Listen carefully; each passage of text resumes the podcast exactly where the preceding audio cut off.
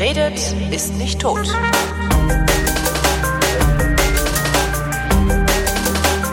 Ich rede mal wieder nach boah, einem halben Jahr, mehr als einem halben Jahr. Ja. Also ich hätte nicht gedacht, dass es so lange her ist, Doch. dass wir uns getroffen haben. Es tut mir sehr leid. Anscheinend war es im September. Ja, es ja es im tut mir September. ja auch leid. Ich bin ja, ich habe unsere Beziehung auch schändlichst Mit vernachlässigt. dem ehemaligen Abgeordneten, nee, mit dem ehemaligen, mit dem Abgeordneten im Abgeordnetenhaus Von Berlin. Abgeordnetenhaus von Und Berlin und ehemaligen Mitglied, Mitglied der Piratenpartei Berlins. Be Berlin. Piratenpartei Berlin oder ist es egal welcher? Ist egal, ich war auch. sowieso man egal. Ist auch, erstens ist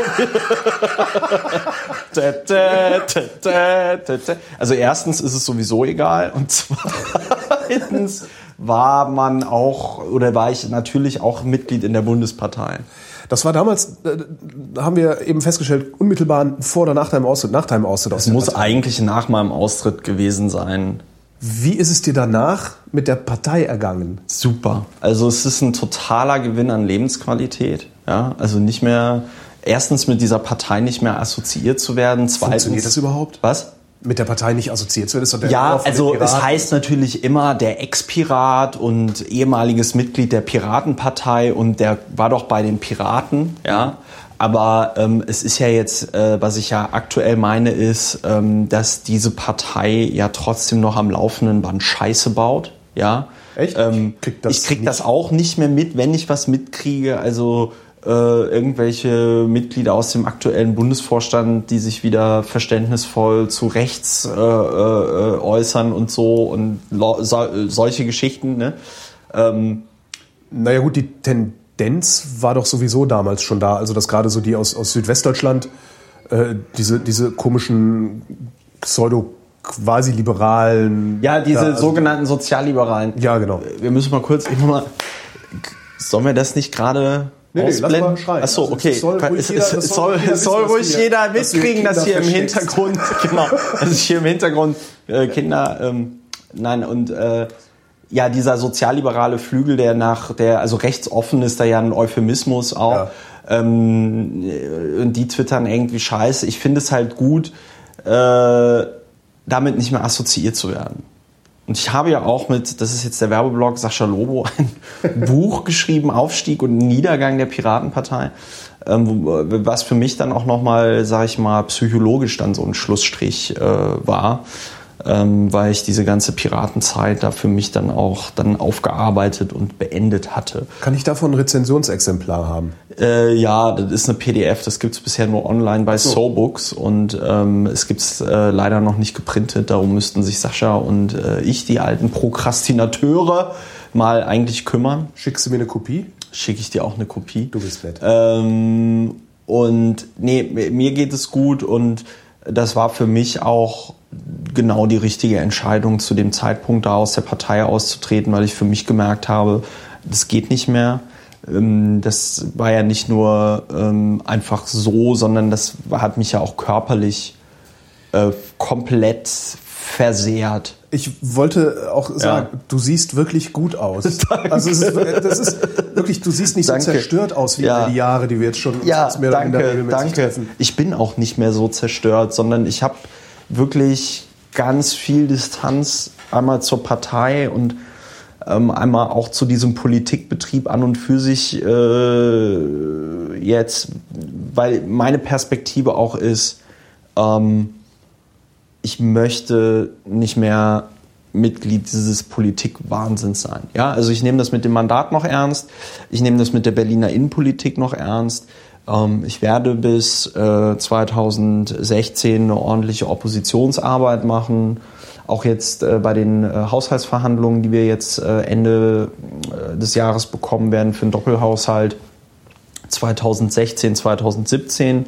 Das wird nochmal sehr spannend werden, weil dann natürlich alle Parteien versuchen, da ihre Wahlgeschenke unterzubringen.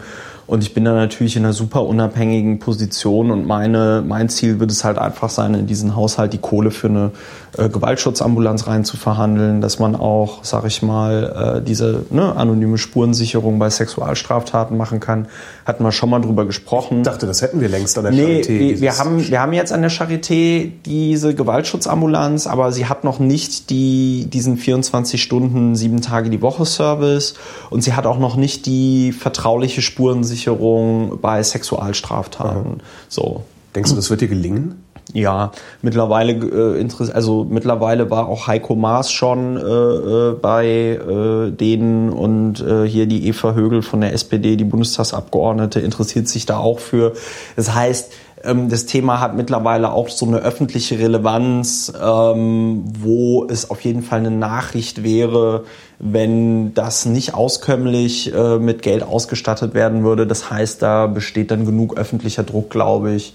Und ähm, wenn man da vorher eine gute Öffentlichkeitsarbeit macht, dann wird, ähm, dann wird das schon funktionieren. Nee, aber wie gesagt, dadurch, dass ich für mich jetzt sage, 2016 ist für mich Schluss, dann habe ich fünf Jahre lang Abgeordneter gemacht. Dadurch bin ich im Moment einfach sehr entspannt und auch sehr glücklich. Ja. Wirst du aus deiner Abgeordnetentätigkeit noch irgendwelche Vorteile ziehen? Also andere, also was weiß ich, Pensionen oder sowas? Nee, also- Weil das ist ja immer der, der Ja, Vorwurf, der einem dann gemacht wird. Ja, einmal ist es der Vorwurf, der jetzt einem gemacht wird, aber da bin ich auch selbstbewusst genug, um zu sagen, ähm, äh, hat auch Gründe. Ja, ähm, also erstens der einzige Vor, also ähm, wenn ich das jetzt richtig zusammenkriege, ich kriege jetzt nicht volle Pensionsansprüche. Ja? Ja. die kriegst du in Berlin nach neun Jahren Zugehörigkeit zum Parlament. Was ich dann wiederum sage, okay ist, weil wenn du zehn Jahre lang dich hauptberuflich um Politik kümmerst als Parlamentarier, ähm, gerade in einem Berliner Abgeordnetenhaus, wo du 3.500 Euro brutto bekommst, ja, ähm, also vollkommen deine Karriere vernachlässigst, vollkommen irgendwie dein berufliches Vorankommen vernachlässigst und dich de facto komplett von der Politik abhängig machst, finde ich es okay, ähm, wenn man, sag ich mal, Ansprüche da aufbaut, die dazu führen, dass man nicht komplett verelendet. Äh, ist auch ähm, jetzt kommt wieder das, kannst du deine, deine Gegenargumente kannst du alle gerne bringen, ich äh, streite da auch gerne. Ähm, und man muss natürlich auch sagen, dass es ein extrem kleiner Teil der Bevölkerung ist. Ja, seit Bestehen der Bundesrepublik waren, glaube ich, 500 Menschen Mitglieder im Berliner Abgeordneten. Darum geht's mir gar nicht. Ich kann Ja. das völlig nachvollziehen. Ich, ich, äh, ich finde deine Argumente auch wirklich sehr schlagend, aber wer widmet sich denn wirklich hauptberuflich diesem Job? Also Im Berliner es Abgeordnetenhaus jetzt natürlich niemand. Also Eben, da gebe ich darum- dir dann auch wiederum recht. Also du hast es gemacht die ganze ja, Zeit, ich hab's gemacht. ähm, aber bist selber Ja. schuld, Vollidiot. ne? Selber So. schuld, Vollidiot, genau. Ja, jetzt mache ich es ja richtig. Ich habe Genau, ja, jetzt- jetzt, ich hab ja jetzt auch noch einen Job bei äh, Springer und ähm, äh, sehe jetzt also quasi mal so die andere Perspektive. Also wie wahrscheinlich viele Abgeordnete der CDU oder SPD ihr äh, Abgeordnetenhausmandat ähm, äh, wahrnehmen und dann ist das natürlich schon ein, sag ich mal, attraktives Zubrot. Ne? Also sich da irgendwie alle fünf Jahre bei der Partei hinzustellen und zu sagen, hier wählt mich, ein bisschen Grüße August zu machen, dann ab und zu im Plenum zu sein, ab und zu in den Ausschüssen zu sein. Also äh, Hinterbänkler bei der ähm, äh, SPD oder CDU, wenn man einen ähm, wenn man sonst einen oh, normalen Job hat, dann ist das mit Sicherheit ein attraktives Zubrot. Und dann kann man auch argumentieren, dass Leute, die eh einer Erwerbstätigkeit nachgehen, ganz normal und das wirklich nur halbtags machen, wäre ich auch sofort dabei, dass du dann irgendwie sagst, äh, ja gut, die brauchen jetzt nicht irgendwie die dicken Pensionsansprüche, weil die zahlen eh normal in die Rentenkasse irgendwie ein und dann ist das affig. Aber das müssten sie sich selbst streichen, darum wird Ja, das müssten sie sich selbst streichen. Jeder ist sel sich selbst der Nächste und dann sind es halt die Asymmetrien und es gibt natürlich auch keine äh, groß genug Gruppe in der Bevölkerung, die sagt, so jetzt machen wir hier den Marsch durch die Institution, wir organisieren uns professionell, machen eine Partei und äh, Ja, vielleicht die nächste Generation. ja, also die Piraten haben ja erstmal sehr erfolgreich so die, äh, sag ich mal, 84 bis 94er erfolgreich verbrannt, ja, für Dings. Vielleicht dann die 94er bis 2004er, äh, mal sehen, ne, wann die so. Würdest du dich denn, weil du Hinterbänkler in der CDU oder Ja. SPD sagst, würdest du dich als Hinterbänkler nochmal ins Abgeordnetenhaus setzen wollen oder ist das Ding durch für dich? Also wirklich? das wäre, äh, also sagen wir mal so, aus äh, geldmäßig würde ich natürlich jetzt schon sagen, ja. ja. Aber das wäre natürlich auch, äh, das wäre nicht gut. Also das wäre auch dem Job gegenüber nicht angemessen. Also für mich ist Politik tatsächlich gelaufen. Also wenn mir jetzt nicht irgendwie jemand äh, ein, ein, ein, ein, ein, Bundesministerium anbietet, ja, äh, also Bundestagsmandat ist mit Sicherheit auch noch mal ganz interessant. Da müsste ich Weil das machst du dann aber auch nicht mehr nebenbei. Ne? das machst du auch nicht nebenbei. Dann müsste ich wieder meinen anderen Job aufhängen, worauf ich eigentlich auch keinen Bock hätte. Also weiß ich nicht, vielleicht so in zehn Jahren. Weißt du, in zehn Jahren bin ich 40. Ähm, dann bin ich für Politikverhältnisse noch immer mal ein jung, noch immer ein Jungspund. Ja?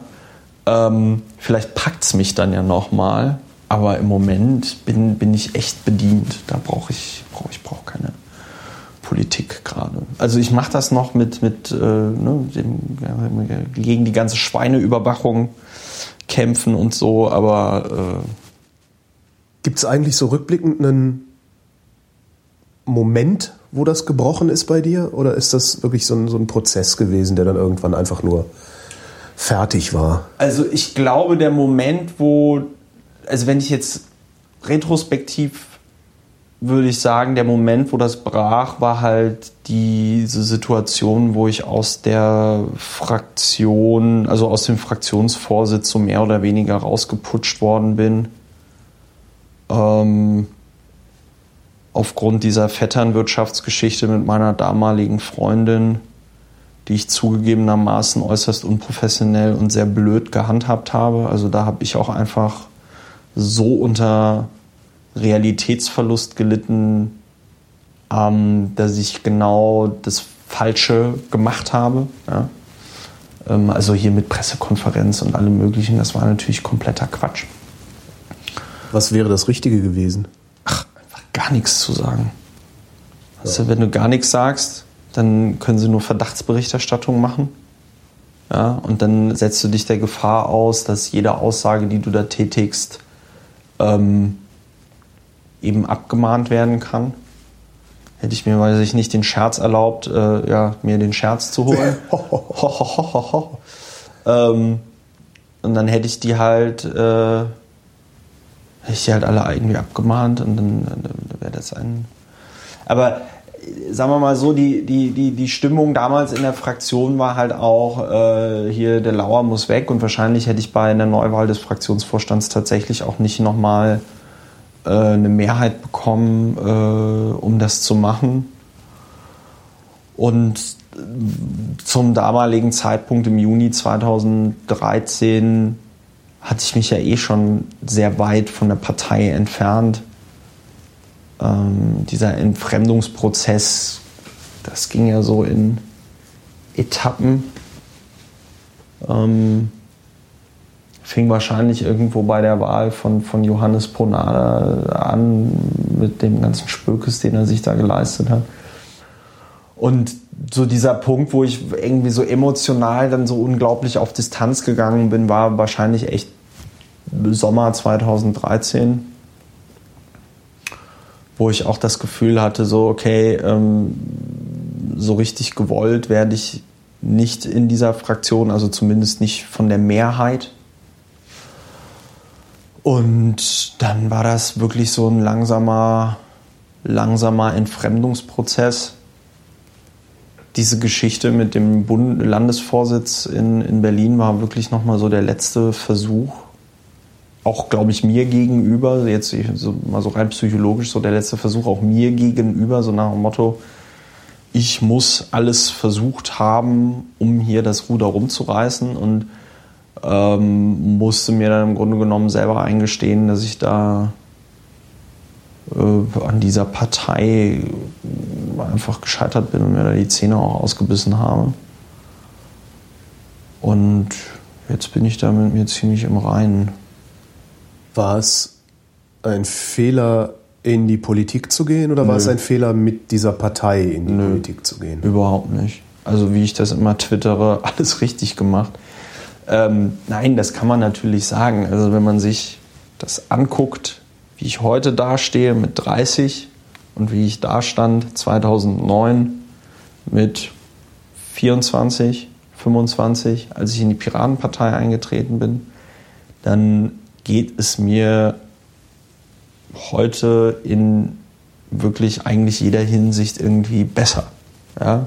Also ich bin, äh, weiß ich nicht, Mandatsträger. Ich habe in Berlin Politik gemacht. Ich ähm, habe äh, einen, einen, guten Job bei Springer. Ich habe ein Buch geschrieben. Ich äh, schreibe vielleicht demnächst irgendwann noch mal eins. Und äh, also das hat sich total gelohnt. Ich habe viele Erfahrungen gemacht, die, wo ich irgendwie sage, also gut, dass ich die jetzt gemacht habe und nicht irgendwie in meinem 40. oder 50. Lebensjahr erst. Hat mich dann wahrscheinlich locker fünf bis zehn Jahre meines Lebens, also auch an Lebenserwartung gekostet. Aber ja, glücklicherweise am Ende, wo man sowieso nur rumhumpelt ja, am Ende, wo man eh hat. nur irgendwie äh, dement irgendwo rum, rumliegt. Ähm, na, ich habe auch viele tolle Leute kennengelernt. Das klingt immer so blöd, aber habe ich halt tatsächlich. Und auch viel Spaß gehabt. Also es war ja nicht äh, alles schlecht, wie es so schön heißt. Ähm, das heißt, es, es, war kein Fehler, in die Politik zu gehen. Es ist meiner Meinung nach, glaube ich, auch nie ein Fehler, in die Politik zu gehen. Nur braucht man da ein ganz hohes Maß an Naivität und, und, und, und, und, und Ehrgeiz. Ähm, und Ehrgeiz oder oder Ehrgeiz? Nein, und Ehrgeiz. Also du musst, also, es ist ja nicht so, dass ich ähm, unehrgeizig war, sondern ich war natürlich immer ehrgeizig und habe nie einen Hehl aus meinen Ambitionen gemacht. Ja. Ähm, ich glaube, was halt viele Leute äh, von außen dann falsch eingeschätzt haben, ist äh, oder noch immer falsch einschätzen, weil man natürlich immer eher die Verschwörungstheorie glaubt als die Wahrheit, was ich bereit bin dafür zu tun. Ja? Also ich habe mich da jetzt nie als besonders intrigant äh, wahrgenommen, aber vielleicht sehen das dann andere zu Recht oder zu Unrecht von außen anders. Nein, ich äh, man muss ehrgeizig sein, wenn man in die Politik geht und mh, mm, der Ehrgeiz ist auch notwendig, weil sonst, also, sonst wird man da ja auch nichts. Denkst du, die Partei hat noch eine großartige Zukunft? Also ja. Martin Delius hat in der letzten Sendung, die ich mit ihm gemacht habe, gesagt, wähl das auf keinen Fall noch. Ja. Weil ich gesagt habe, ne, wenn die richtigen Leute oben auf der Liste stehen, würde ich das nochmal machen. Nee. Nein, also die Piratenpartei ist meiner Meinung nach auch nicht mehr existent. Also wenn, man, wenn du wirklich jetzt so... Den Eindruck hatten wir ja sowieso schon im Grunde länger. Das, länger, das ja. Aber wenn du jetzt, wenn du jetzt äh, wirklich ganz, ganz streng nach dem Parteiengesetz gehst, wo ja auch drin, wo ja auch die Rolle einer Partei definiert ist, nämlich als Verein, der an der politischen Willens- und Meinungsbildung der Bundesrepublik Deutschland teilnimmt, der auch in einer gewissen Weise einen Bildungsauftrag hat an seine Mitglieder, an die Bevölkerung, ja, und du dir dann anschaust und dadurch besondere Rechte, aber auch besondere Pflichten hat und dir dann aber anschaust, inwieweit sich die Piratenpartei sowohl innerparteilich, aber auch in Gesamtdeutschland an einem politischen Diskurs zu aktuellen politischen Themen beteiligt. Nicht dann, beteiligt. Ne? Ja, dann kannst du nämlich genau sagen, nicht, also es passiert genau nicht. Also gibt es auch keinen Grund, noch weiter zu sagen, dass es sich bei der Piratenpartei um, äh, um eine Partei im herkömmlichen Sinne handelt, sondern es ist halt ein Verein, in dem sich irgendwie noch Leute versammeln, die denken, das, was sie da machen, ist Politik. Und klar, wenn Martin irgendwie sagt, ähm, dass er da das keinen Fall wählen und so, unterschreibe ich sofort. Was ich mir dann natürlich von Teilen meiner Fraktionskollegen wünschen würde, ähm, wäre dann da auch konsequenter den Schritt zu gehen und auch auszutreten. Ne? Also, weil was ich bei vielen Leuten erlebe, bei mir jetzt so in der Fraktion, die sich jetzt auch nicht mehr so richtig mit dieser Partei ähm, verbunden fühlen, dass sie jetzt halt aufgehört haben, ihre Mitgliedsbeiträge zu äh, zahlen und jetzt warten, bis sie aus der Partei geworfen werden oder so. Ja. Das ist so ein bisschen Suicide by Cop, ne? Ja, Das, ja, äh, ja. Wobei, ja, wobei Suicide by Cop muss ich jetzt wieder sagen, ist jetzt die Frage, ob es das wirklich gibt und so. Ne? Disclaimer, aber Innenpolitiker-Pack in, da. in Politikerpack. Ja, nee, ich finde das halt schwierig, weil äh, gerade bei so Geschichten wie am Neptunbrunnen, wo wir diesen geistig gestörten äh, Menschen hatten, der ist geil. Ich beschwere mich über Suicide beim Kopf und sage dann geistig gestört, aber ist auch alles Wörkchen. Ähm, nein, also wo wir diesen Typen hatten, der ähm, wohl nicht so ganz zurechnungsfähig war, äh, wurde, wo es dann ja auch schnell hieß, ja, ja, das war Suicide bei Cop und so, aber ähm, ist es wie das. Ähm, soll man, soll man, äh, ja.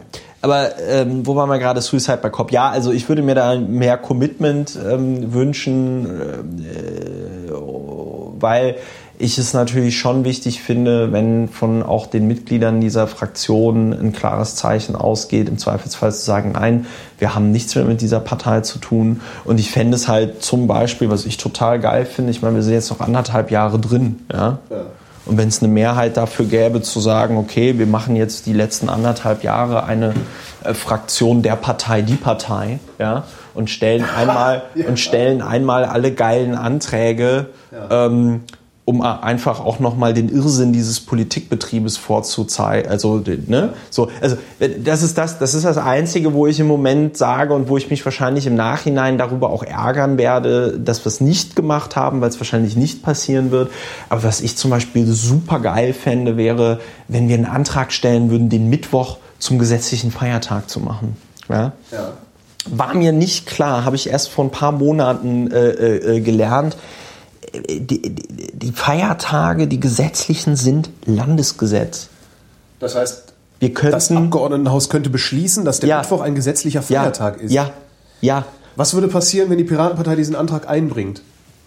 Was- Was passieren würde, wenn die, Pira die Partei oder die Fraktion? Äh, die Fraktion. Ja, das wäre ein Gesetzesänderungsantrag, der würde ganz normal erste Lesung in die Ausschüsse, zweite Lesung und wir hätten die lustigste Diskussion in Berlin, Ja. ja weil sagt natürlich erstmal jeder, wird natürlich erstmal jeder sagen, Mittwoch, gesetzlicher Feiertag, voll geil, ja, Ne? so. Die, also die, die Zeitungen mit den großen Buchstaben würden erstmal äh, Lauer jetzt verrückt geworden. Ja. Äh, das wäre der erste Teil. Ja. Der, der zweite Spin wäre dann aber, aber stellen Sie sich mal vor. Ja, ja, ja, gut. Aber als verrückt lasse ich mich ja auch irgendwie äh, gerne bezeichnen. Damit muss ich irgendwie leben. Das äh, scheint ja so. Warum bringt die Fraktion diesen Antrag nicht ein?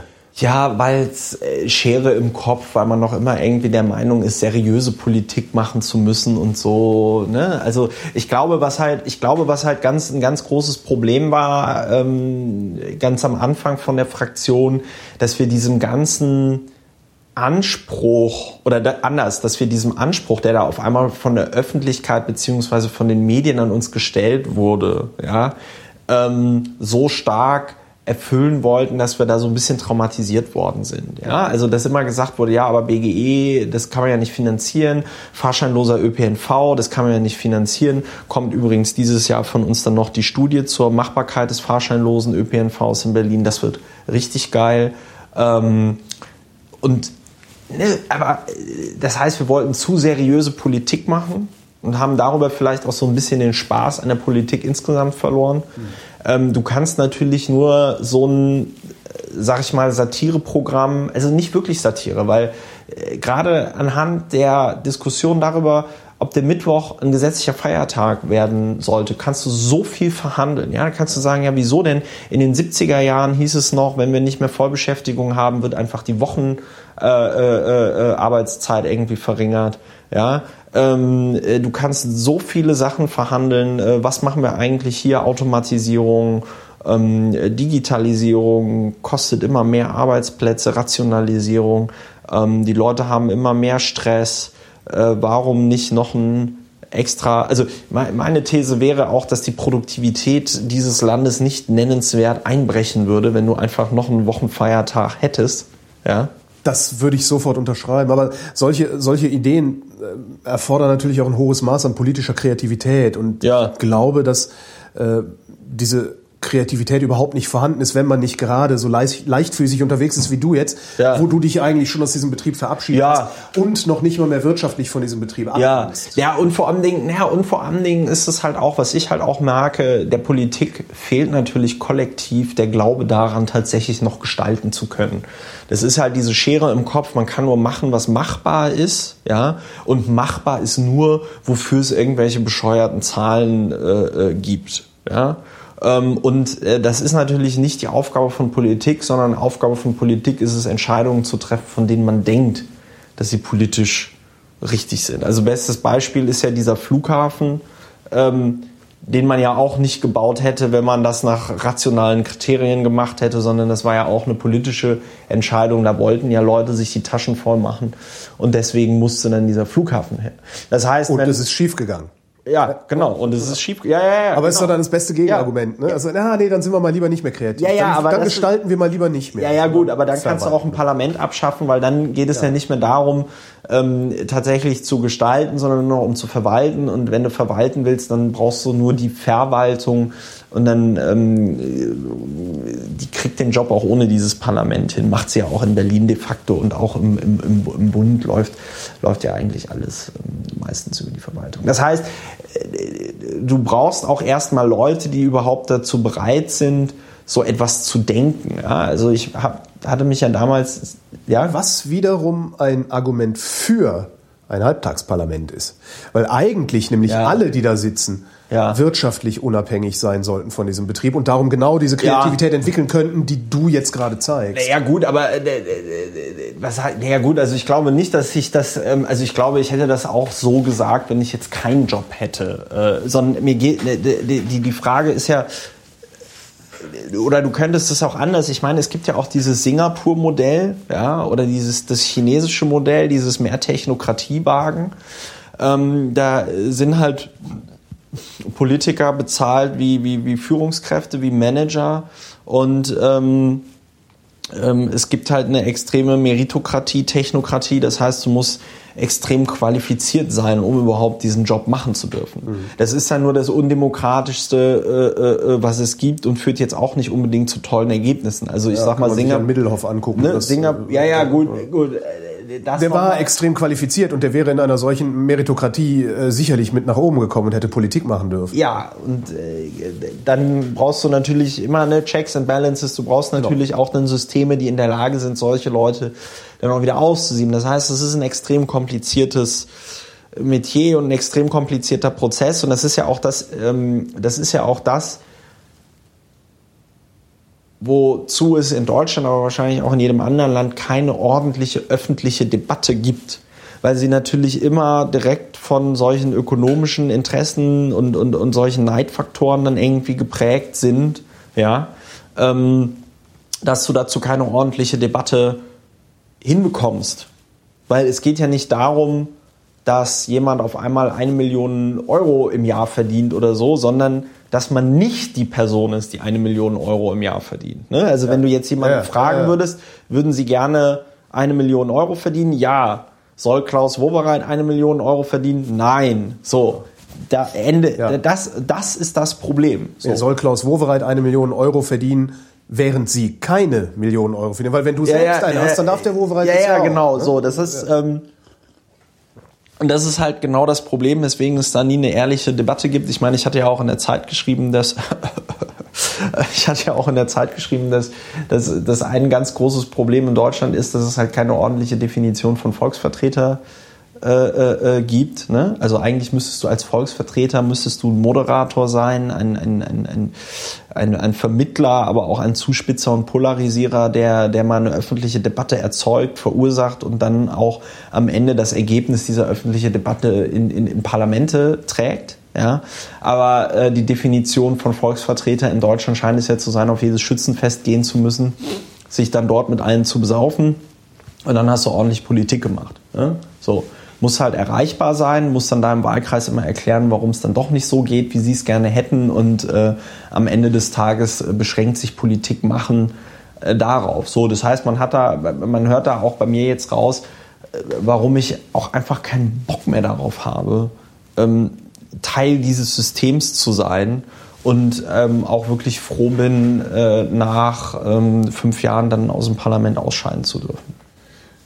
Jetzt mal angenommen, dass deine Analyse und auch deine äh, Resignation diesem System gegenüber, dass das alles zutrifft und alles richtig ist, Ja. dann sind wir doch eigentlich im Arsch. Mhm. Also dann haben wir doch nur Glück, dass es trotzdem noch so gut funktioniert. Äh, Erstens haben wir Glück, dass es trotzdem noch so gut funktioniert. Und äh, zweitens glaube ich, dass die große Herausforderung für Deutschland, Europa, aber auch generell westliche Gesellschaften, westlich industrialisierte Gesellschaften sein wird, äh, sich zu überlegen, wie man Staaten in Friedenszeiten äh, quasi rebootet. Weil wir ein ganz eklatantes Problem haben, nämlich dass die Menschheit in den letzten tausenden Jahren jedes größere gesellschaftliche Problem mit gewalttätigen Auseinandersetzungen gelöst hat. Ja? Also konntest ja die Uhr nachstellen, immer wenn es zu viele junge Männer in Europa gab, gab es Krieg. Ja, dann wurden die einmal nach Frankreich irgendwie geschickt und verheizt, dann war wieder gut.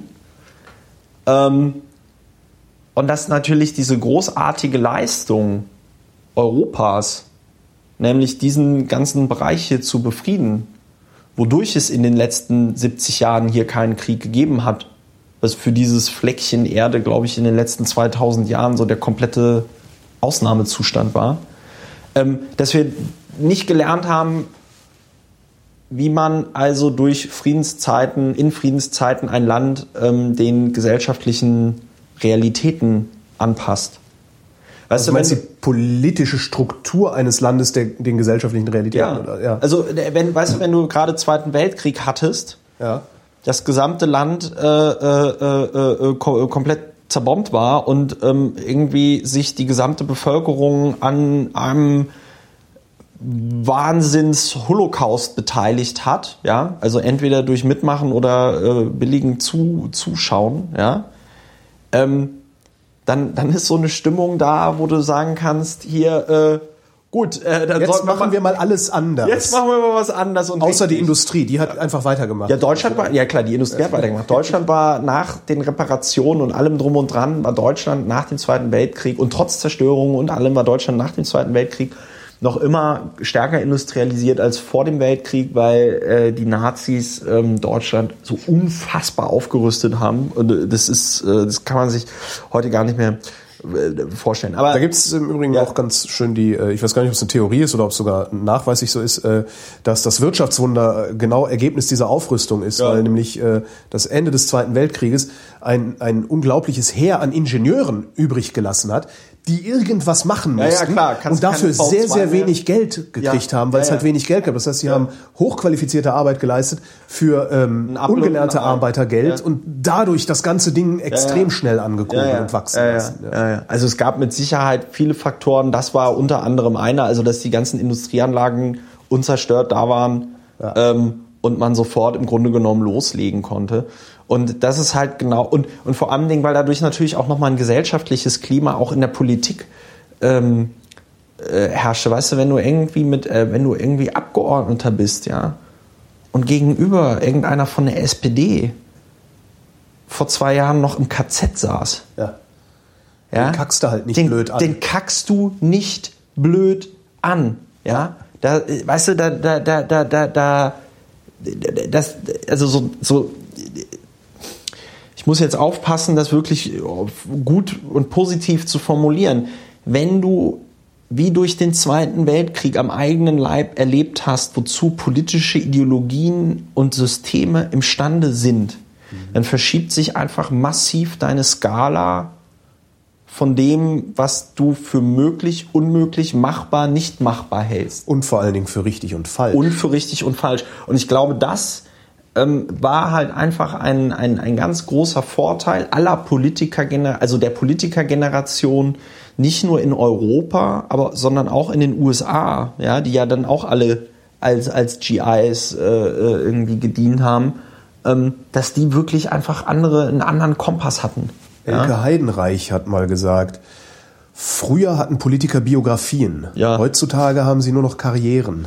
Ja, ich glaube, da macht man es sich auch zu einfach. Aber da ist natürlich, da ist natürlich äh, auf der anderen Seite was dran. So und ähm, um nochmal auf den Ausgangspunkt zurückzukommen, sind wir im Arsch? Jein. Also wir werden sehr im Arsch sein, wenn Gesellschaft nicht auf den Trichter kommt, wie denn sich die Politik und die Gesetze, sage ich mal, den gesellschaftlichen und wirtschaftlichen Realitäten der Menschen ordentlich anpasst. Wenn man nicht mehr, wenn man dieses, wir müssen das hier verwalten, wenn man das verlässt und wieder in ein, wir müssen das hier gestalten, übergeht. Und ich glaube, die traurige, die traurige Wahrheit wird sein, dass es uns erstmal deutlich, deutlich, deutlich schlechter gehen muss, bevor es uns wieder besser geht. Also, und das kann, weiß ich nicht, 100, 200, 300 Jahre dauern. Also, wenn du dir anguckst, der arabische Raum, die im Mittelalter eine ganz klare ähm, äh, äh, Vormachtstellung irgendwie hatten, die dem den Europäern deutlich überlegen waren in vielerlei Hinsicht, wie die jetzt rumkrebsen, wie die an Bedeutung äh, verloren haben. So wie die Chinesen, ja. Äh, die, die Chinesen weltreich mit 5000 Jahren äh, Geschichte, ja, ähm, die halt im 17., 18., 19. Jahrhundert nicht die Kurve gekriegt haben bezüglich der Industrialisierung und halt dann im Anfang des 20. Jahrhunderts so ein äh, Agrarstaat waren, die, der halt vollkommen in der Hand der aufstrebenden Industrienationen war. So. Und ähm, die jetzt quasi, sag ich mal, nach, nach 100 Jahren wieder an einem Punkt sind, wo sie einfach eine Weltmacht sind, an denen niemand mehr vorbeikommt. Ich meine, die haben jetzt gerade diese, diese Alternative zur Weltbank aufgemacht, ne? diese chinesische Entwicklungsbank, wo außer ähm, den USA irgendwie alle mitmachen, auch Deutschland. Äh, das ist einfach auch mal Anerkennung eines ähm, einer sich verändernden Geopolitik und das eigentlich Traurige an der Stelle ist, dass ähm, Europa da einfach nicht die Kurve gekriegt hat ähm, und wir uns hier aufhalten mit so einem Griechenland äh, äh, ja? Wo ich irgendwie so sage, kack die Wand an, was ist denn die Alternative? Was, dass, die, dass die Griechen irgendwie aus dem Euro rausfliegen und dann irgendwie äh, 50 Prozent äh, arbeitslose Griechen irgendwie sagen, ja gut, dann äh, fliehen wir jetzt nach, äh, ja, so, also was, was ist die Alternative, ja, wo ich irgendwie sage, so ohne den Länderfinanzausgleich würde Deutschland auch kollabieren. Ja? Niemand würde sagen, Berlin raus aus Deutschland, also vielleicht jemand in Bayern oder so. Ja, ähm, äh, ja gut, dafür sagen wir Bayern raus aus Deutschland, Eben. das ist dann fair, also das ja. ist dann ausgleichende Gerechtigkeit. Nein, aber warum das Prinzip, was in Deutschland gut funktioniert, nicht auf die gesamte EU irgendwie anwenden, weil man äh, ja aus der Geschichte gelernt haben könnte. Na, weil wir die Bayern der EU sind und ähm, keinen Bock haben, was abzugeben, genauso wenig wie die Bayern Bock haben, an den ja, Rest der Republik was das abzugeben. Fliegt uns, das fliegt uns spätestens 2021 voll um die Ohren. Warum Aber, 21?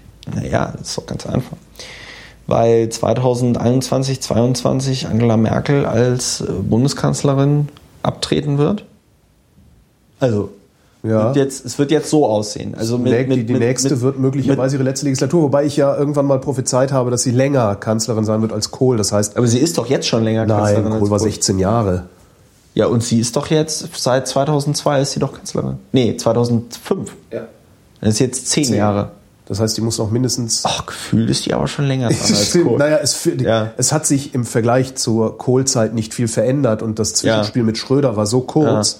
Und letztendlich hat Schröder, haben Schröder und Fischer damals auch äh, Unionspolitik gemacht, ja. äh, sodass sich ja, das Agenda nicht so, 2010 hätte sich die Union nie getraut. Nee, nee, das ist klar, aber es ist halt genau das, was man von der Union erwarten würde. Ja. Äh, von daher hat das so ein, Kon so ein Deutschland, Deutsch, ja, Deutschland ist halt ein arschkonservatives Land. Ja, irgendwo noch, las ich neulich, wir reden links und leben rechts. Ja, und ich ja, fand ja. das sehr, sehr treffend. Ja, ja, und vor allem Dingen, ach, auch links. Ich meine, das ist, Entschuldigung, aber das ist, also diese, diese, ich merke das auch, diese Filterblase da auf Twitter, das sind dann diese Leute, die sich irgendwie gut darin fühlen, so eine, so eine, so eine, so eine Flüchtlingskatastrophe schlimm zu finden, wenn da äh, irgendwie 800 Leute in der, in der, in der oder waren es 900 oder 1000 900 oder war, ich, das letzte. irgendwie, äh, ne, da krepieren Tausende von Menschen im Mittelmeer und trotzdem nehmen wir alle hier in unsere großen Altbauwohnungen keine Flüchtlinge auf. Ich meine, hey, ich habe drei Zimmer, ich könnte locker zwei aufnehmen, ja, mache ich trotzdem nicht, ja. Das ist, weißt du, das ist so ein, das ist so ein Salon äh, ich will Gutes tun, ja, noch eine Online-Petition, noch eine Demo vorm Kanzleramt und dann am, äh, ne, in deinen sandgestrahlten Jeans, wo irgendwo die Leute an der Silikatlunge krepieren. Das ist halt, ähm, das, das kann man halt machen, aber ich ertrage das auch nur noch, auch nur noch schwer. Aber ich bin da wahrscheinlich, das, ich habe da auch wahrscheinlich posttraumatisches Verbitterungssyndrom, weil es auch diese Leute waren, die mir natürlich, die mich natürlich in der Vergangenheit ähm, als äh, Parteimitglied und Parlamentarier immer hart gedisst haben. Also wo ich mir dann, wo ich, wo ich dann, ein, wo ich dann so eine NPD-Tante als adipös bezeichnet habe. War sie adipös? Weil sie adipös war, ja. Ja, okay. Und mir dann auf Twitter, ich meine, ich, hab, ich bin selber gut dabei, ja. Ja, aber nicht adipös. Ich bin, nicht- adipös. Ich bin, ja, du warst adipös. ich bin immer noch adipös. Holgi. das also den Zahlen nach die, zu urteilen? die, Ja, also die Zahlen geben Zahlen uns geben recht. uns recht. Nein, also die war, die, das war so ein Wahlplakat jung, frech, national. Und das war eine fette, hässliche NPD-Frau, ja, die, ne, jetzt hier äh, äh, Fettshaming, Lookism. Lookism, ja, genau. Ja, wo ich aber also gegen nicht, rechts ist das ja erlaubt. Das Nee, ja, gegen rechts ist es nicht erlaubt. Das Doch. war ja, nein, das Nein? war, nein, das war ja das, was mich Gab's so da nicht so einen entsetzt Tumblr? Nee, was mich so entsetzt hat, weil ich dann ja gesagt habe, ich habe das Foto getwittert und danach hatte ich noch getwittert, jung, frech, adipös statt jung, frech, national. Und ich fand das sehr lustig. Das Und ich fand lustig. das auch, ich fand das auch angemessen, weil das ist eine Partei, die will einen nationalen Führerstaat, die ist äh, äh, eng vernetzt mit der äh, gewaltbereiten nationalen Widerstandsszene. Die finden das, was der NSU gemacht hat, gut. Ja. Ähm, die, die, die, ich finde, den muss man, den muss man entgegentreten. Ähm, jetzt kann man natürlich sagen, ja, komm, Christopher, also das ist nicht wirklich entgegentreten, aber das tut jetzt auch keinem weh, wenn ich sie als jungfrech äh, adipös bezeichne. Ähm, und dann äh, gab es den Shitstorm meines Lebens. Aber nicht von rechts. Nee, nee, nicht von rechts, nein, nein, nein. Die, von den Rechten habe ich, ich habe nur einmal eine Morddrohung von Nazis gekriegt. Da meinte dann auch der polizeiliche Staatsschutz zu mir, Herr Lauer, also wenn Sie, ähm, wenn Sie das Gefühl haben, dass Sie verfolgt werden, scheuen Sie nicht, ähm, 110 zu wählen. Ne? Also wenn irgendwas verdächtig ist. Und der Sprecher der Berliner Polizei meinte noch zu mir, Herr Lauer, also meistens kündigen die das vorher nicht an, sondern also, die, also da habe ich aber auch mit mir abgeschlossen. Ich sage so, okay, wenn mich irgendwelche Nazis umbringen wollen, dann äh, treffen sie hoffentlich direkt den Kopf, damit ich dann nicht noch lange irgendwie rumkrepiere. Und ähm, man darf sich da nicht, also ich darf mir da nicht zu viele Gedanken drüber machen, weil sonst gehst du nur noch paranoid durch die Gegend und ähm, dann, dann gewinnen die mit ihrem Spiel. Also ich finde, man sollte diesen Menschen ähm, wirklich ähm, so entgegentreten, wie es das Gesetz gerade eben noch erlaubt. Und war dann schon sehr irritiert, dass ich von meiner sehr toleranten linken Filterblase auf einmal so beschimpft worden bin, weil ich diese Frau adipös genannt habe. Und ich habe halt gelernt, Adipositas, da kann man nichts für. Und ähm, außerdem würde es ja diese NPD-Frau auch nicht lesen. Das heißt, ich würde ja nur die Leute beleidigen, die sich jetzt mit der NPD-Frau verglichen fühlen. Ich habe es dann auch irgendwann nicht mehr verstanden. Ja, irgendwie, irgendwie konstruiert sich jeder sein Opfer irgendwie daher und äh, am liebsten noch als sich selbst. Ja, also wenn ich jetzt gesagt hätte, das ist eine behinderte Schrottfotze oder so, ja, dann hätte dann, gut, dann hätte man echt auch sagen können, Laura, du hast dich ein bisschen im Ton vergriffen so, aber ähm, Adipositas löst weltweit ähm, Rauchen als Krebsursache Nummer eins ab. Das ist ein Problem. Ne? Also, Ja, ich habe eine sehr interessante Sendung mit einem äh, Adipositas- und Diabetesforscher aufgenommen, der Ja. äh, auch sagt, ja, das hat halt, das sieht halt aus wie eine Epidemie, äh, ohne dass es ein Virus ist, Ja. aber es äh, verbreitet sich Es verhält sich wie eine Epidemie. Und sie sind, sie sind äh, sehr knapp davor, ja, Medikamente zu entwickeln, die Ja. das in den Griff kriegen können. Ja. Aber er ist sich nicht sicher, ob sie es rechtzeitig noch in den Griff kriegen, bis, also bevor dieses, diese Epidemie zu groß geworden ist. Ja. Also er sagt, es kann sein, dass wir ein paar Jahre zu spät kommen. Ja, dann sterben halt viele Leute. Ne? Also, äh, aber äh, man muss das halt irgendwie mit sich selbst äh, verhandeln. Es gibt ja mittlerweile auch eigentlich ganz gute Methoden, wie man so messen kann, wie viel man wiegt und mein iPhone, Wagen, ne? Wagen, mein iPhone berechnet, berechnet zum Beispiel auch meinen Body Mass Index und so. Also, Das ist nett. Das ist nett von meinem iPhone. Hast du eine Idee, wie wir in Friedenszeiten den politischen Staat rebooten können? Nee, habe ich nicht. Also das Einzige, was mir wirklich eingefallen ist, wäre, nee, habe ich, hab ich wirklich nicht. Also man kann, also du könntest dir zum Beispiel sowas überlegen wie, weiß ich nicht, Start-up für Länder, ja, dass du irgendwie so sagst, okay, Brandenburg wird jetzt geresettet, alle Gesetze müssen neu gemacht werden. Ähm, Alle. Alle so, dann hast du allerdings 2000 Verordnungen, die du natürlich nicht ändern willst. Ja, da fängt es ja schon mal an. Das heißt, Die du auch nicht ändern kannst, weil es natürlich alte bestehende Verträge sind. Und die kannst ja, du, also äh, das heißt, mir fällt tatsächlich kein guter Weg ein, also der jetzt nicht wäre, alles kaputt bomben. Ja, also das, weil, und alles kaputt bomben geht natürlich nicht. So, das, das, das, das geht Ja, meine. Infrastrukturverschwörungstheorie könnte da vielleicht greifen. Also Ja, meine, meine, eine meine Infrastrukturverschwörung? Infrastrukturverschwörungstheorie, Ja, okay. die ist noch nicht ganz ausgereift. Ja, also immer bitte. wenn ich die erzähle, gucken alle komisch. Meine Infrastrukturverschwörungstheorie ist, dass wir die Infrastruktur auf Verschleiß fahren, Ja. bis sie so im Eimer ist, dass wir allen Leuten rein theoretisch, also vor allen Dingen Ja. den sogenannten Geringqualifizierten, weil wir haben ja, Ja. keine Schraube, Schraubschere, Schnippjobs mehr. Ja. Wenn die Infrastruktur hinreichend im Arsch ist, Ja. dann können wir den Leuten, die für Schraube, Schraubschere, Schnipp gut genug sind, Ja. eine Schaufel in die Hand geben und sagen, du Baust reparierst die eine Infrastruktur. Autobahn. Du baust jetzt eine Autobahn, genau. Aber. Autobahn geht gar nicht, Christopher. Ja. Ja, das ist interessant. Das ist meine Das ist interessant. Also ich glaube aber, ich glaube aber, dass du da den Das Problem ist, ich glaube nicht an planvolles Handeln in Ja, solchen, ja, ja, ja, solchen ja. Ich Skalen glaube halt, ich glaube halt, ich glaube halt, da unterstellst du einfach zum Beispiel dann auch der CDU einfach zu viel eben nicht. Ich, äh, Taktik. nee, ich glaube, dass das ein systemimmanentes Phänomen Ja, ist. ich glaube auch, dass das, ich glaube, ja, ich, ich denke halt auch, das ist ja genau das, was ich meine mit, es muss uns erstmal richtig Taktik. viel, es muss erstmal uns richtig viel schlechter Ja. gehen.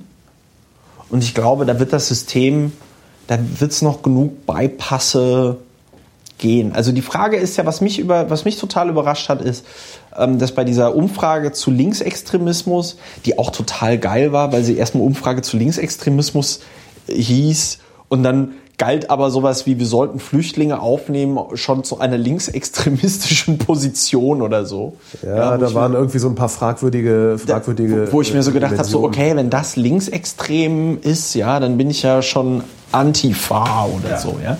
Ähm, also ganz, ganz komische Sachen. Auf jeden Fall, da haben 20 Prozent der Befragten in dieser repräsentativen Umfrage gesagt, dass sie finden, Deutschland könnte eine Revolution gebrauchen. Und das fand ich bemerkenswert.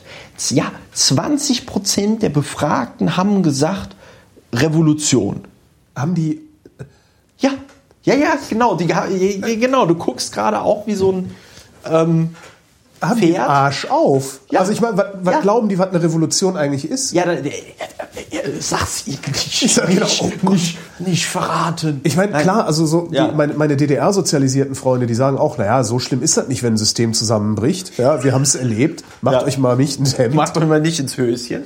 Aber äh, eine Revolution, also äh, die, die glauben wirklich, das wäre noch mal möglich, sowas zu machen wie damals in der DDR und das ist alles so hübsch Ja, I don't mit, know. mit Nein, ich glaube auch, nein, ich glaube auch einfach, dass das natürlich, äh, also Revolution, das wird dann irgendwie so romantisiert, ja, Genau. dass man sich so denkt, ja gut, da holen wir uns alle Kalaschnikows, dann rennen wir zum Bundestag, schießen halt nur die richtigen tot und Genau. äh, danach äh, alles super. Mich so. trifft's ja nicht, weil ich bin ja einer von den Guten. Genau, mich trifft's ja nicht, ich bin ja einer von den Guten und das halt so, ne, den Spruch, die Revolution frisst ihre Kinder, dass das nicht nur ein schöner Spruch ist, sondern dass das halt auch einfach die Wahrheit ist. Kann man sich und dass, der jüngsten deutschen Geschichte und dass sich, dass diese Leute natürlich auch weg müssen dann, weil die, die haben ja ihren Zweck erfüllt. Dann müssen ja Das wieder sind die. vor allen Dingen Ideologen, mit denen willst du ja nicht, mit denen ist ja kein Staat zu machen. So, und äh, das heißt, aber das fand ich schon interessant und ich glaube schon, dass, also ähm, da gibt es auch, auch dieses eine Buch hier von, von McAfee und äh, Bjornlofsson oder irgendwie so,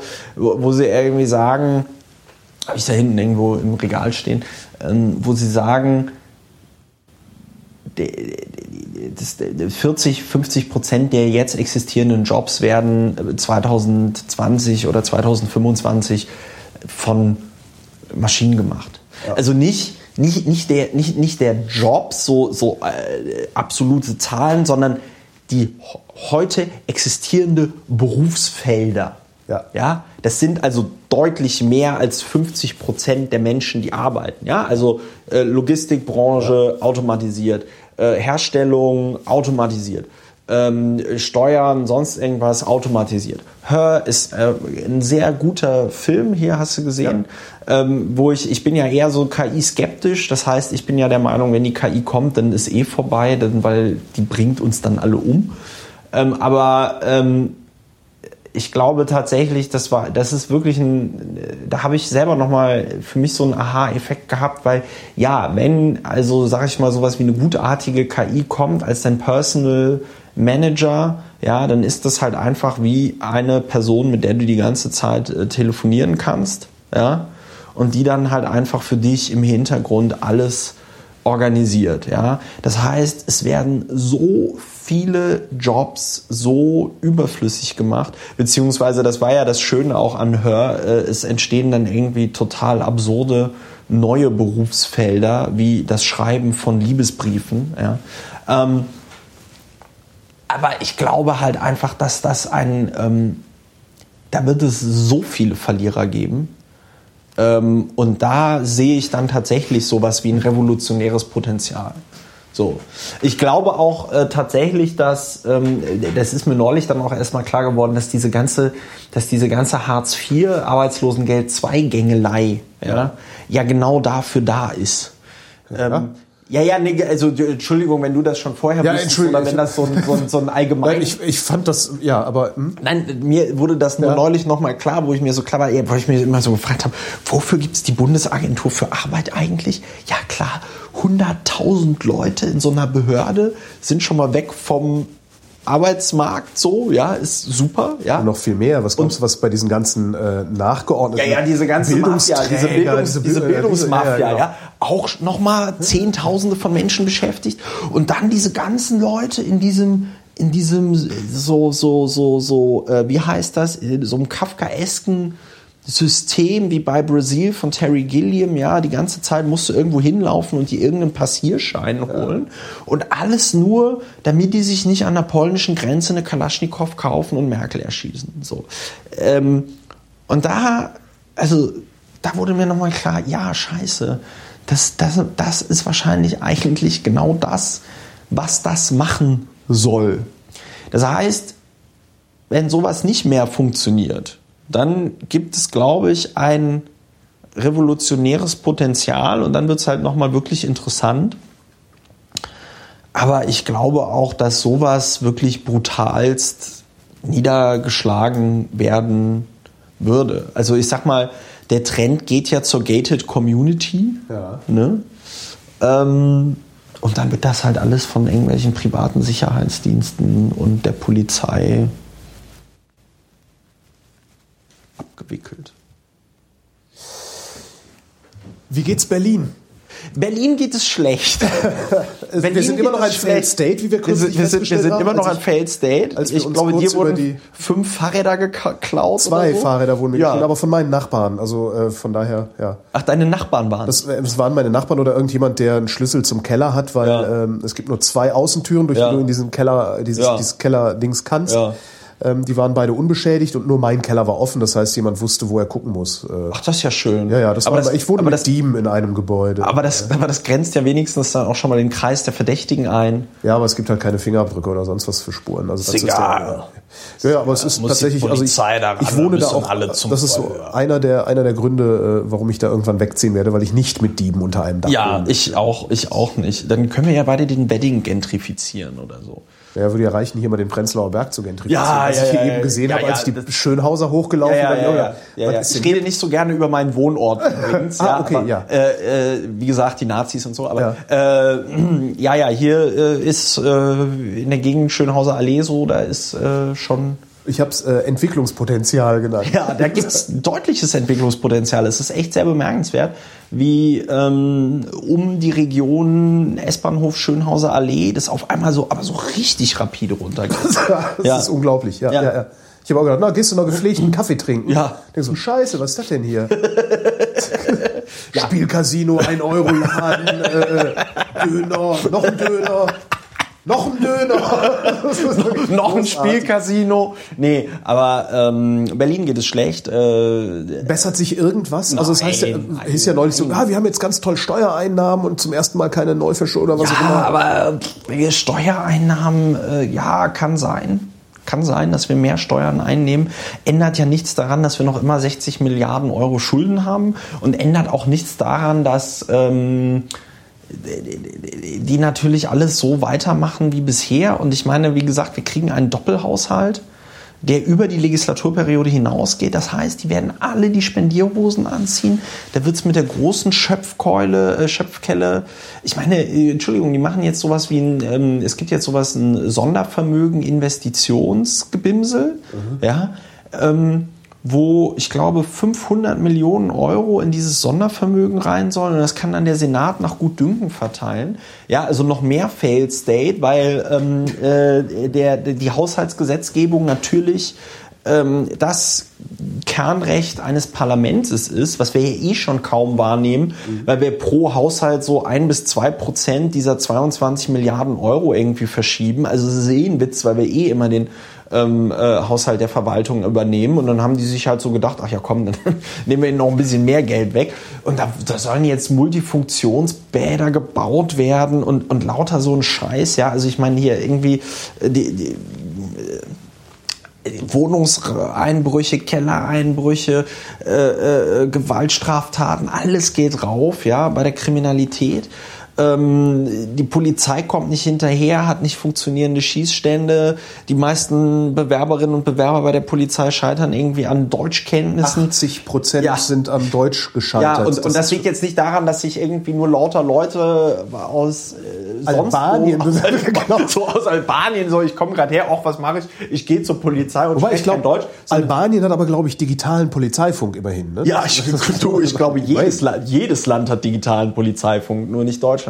Ähm, also ganz schlimm. Ich war ja bei der, ich war ja, ich hatte ja zehn Tage bei der Polizei hospitiert, ne? Was ich da gesehen habe, die telefonieren alle mit ihren privaten iPhones, ja, weil wenn du äh, irgendwie runter in den U-Bahnhof gehst, dann funktioniert die Funke halt nicht mehr, ne? Ja, das ist halt so ein deutsches Konsortium, ne? Ist, warum, warum den Digitalfunk nehmen, den jedes europäische Land hat? Ich glaube, selbst Rumänien hat mehr digitale Funkmasten als Deutschland, äh, als, als, als, als Berlin. Es ja? gab zwei Länder, die keinen digitalen Polizeifunk haben in Europa und eins davon war Deutschland. Ich glaube, das andere dann irgendwie Bulgarien oder vielleicht tatsächlich Albanien. Ich, ich weiß es gar nicht so genau, aber es, Ey, es waren nur es zwei. Ist, es ist ein Trauerspiel. Ja, Ja, ja. Ähm, also das heißt, äh, es gibt so viele Sachen. Äh, das Landesamt für Gesundheit und Soziales gerät immer tiefer in so einen Korruptionssumpf.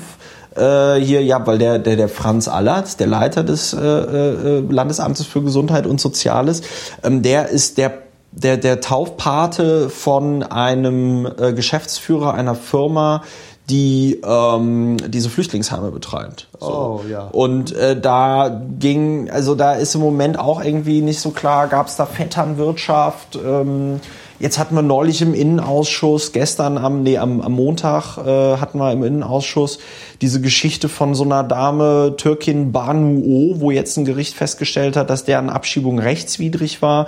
Die wurde mit ihrem Anwalt ähm, zu einem Gespräch gebeten, wo es irgendwie darum ging, zu, so Details der Abschiebung zu klären, wo dieser- mehrfach zugesichert dieser wurde mit diesem falschen? Arzt, ja, ja, genau, wo, wo ihr mehrfach zugesichert worden ist, nein, du wirst nicht abgeschoben und sie dann von ihrem Anwalt getrennt wurde und abgeschoben wurde.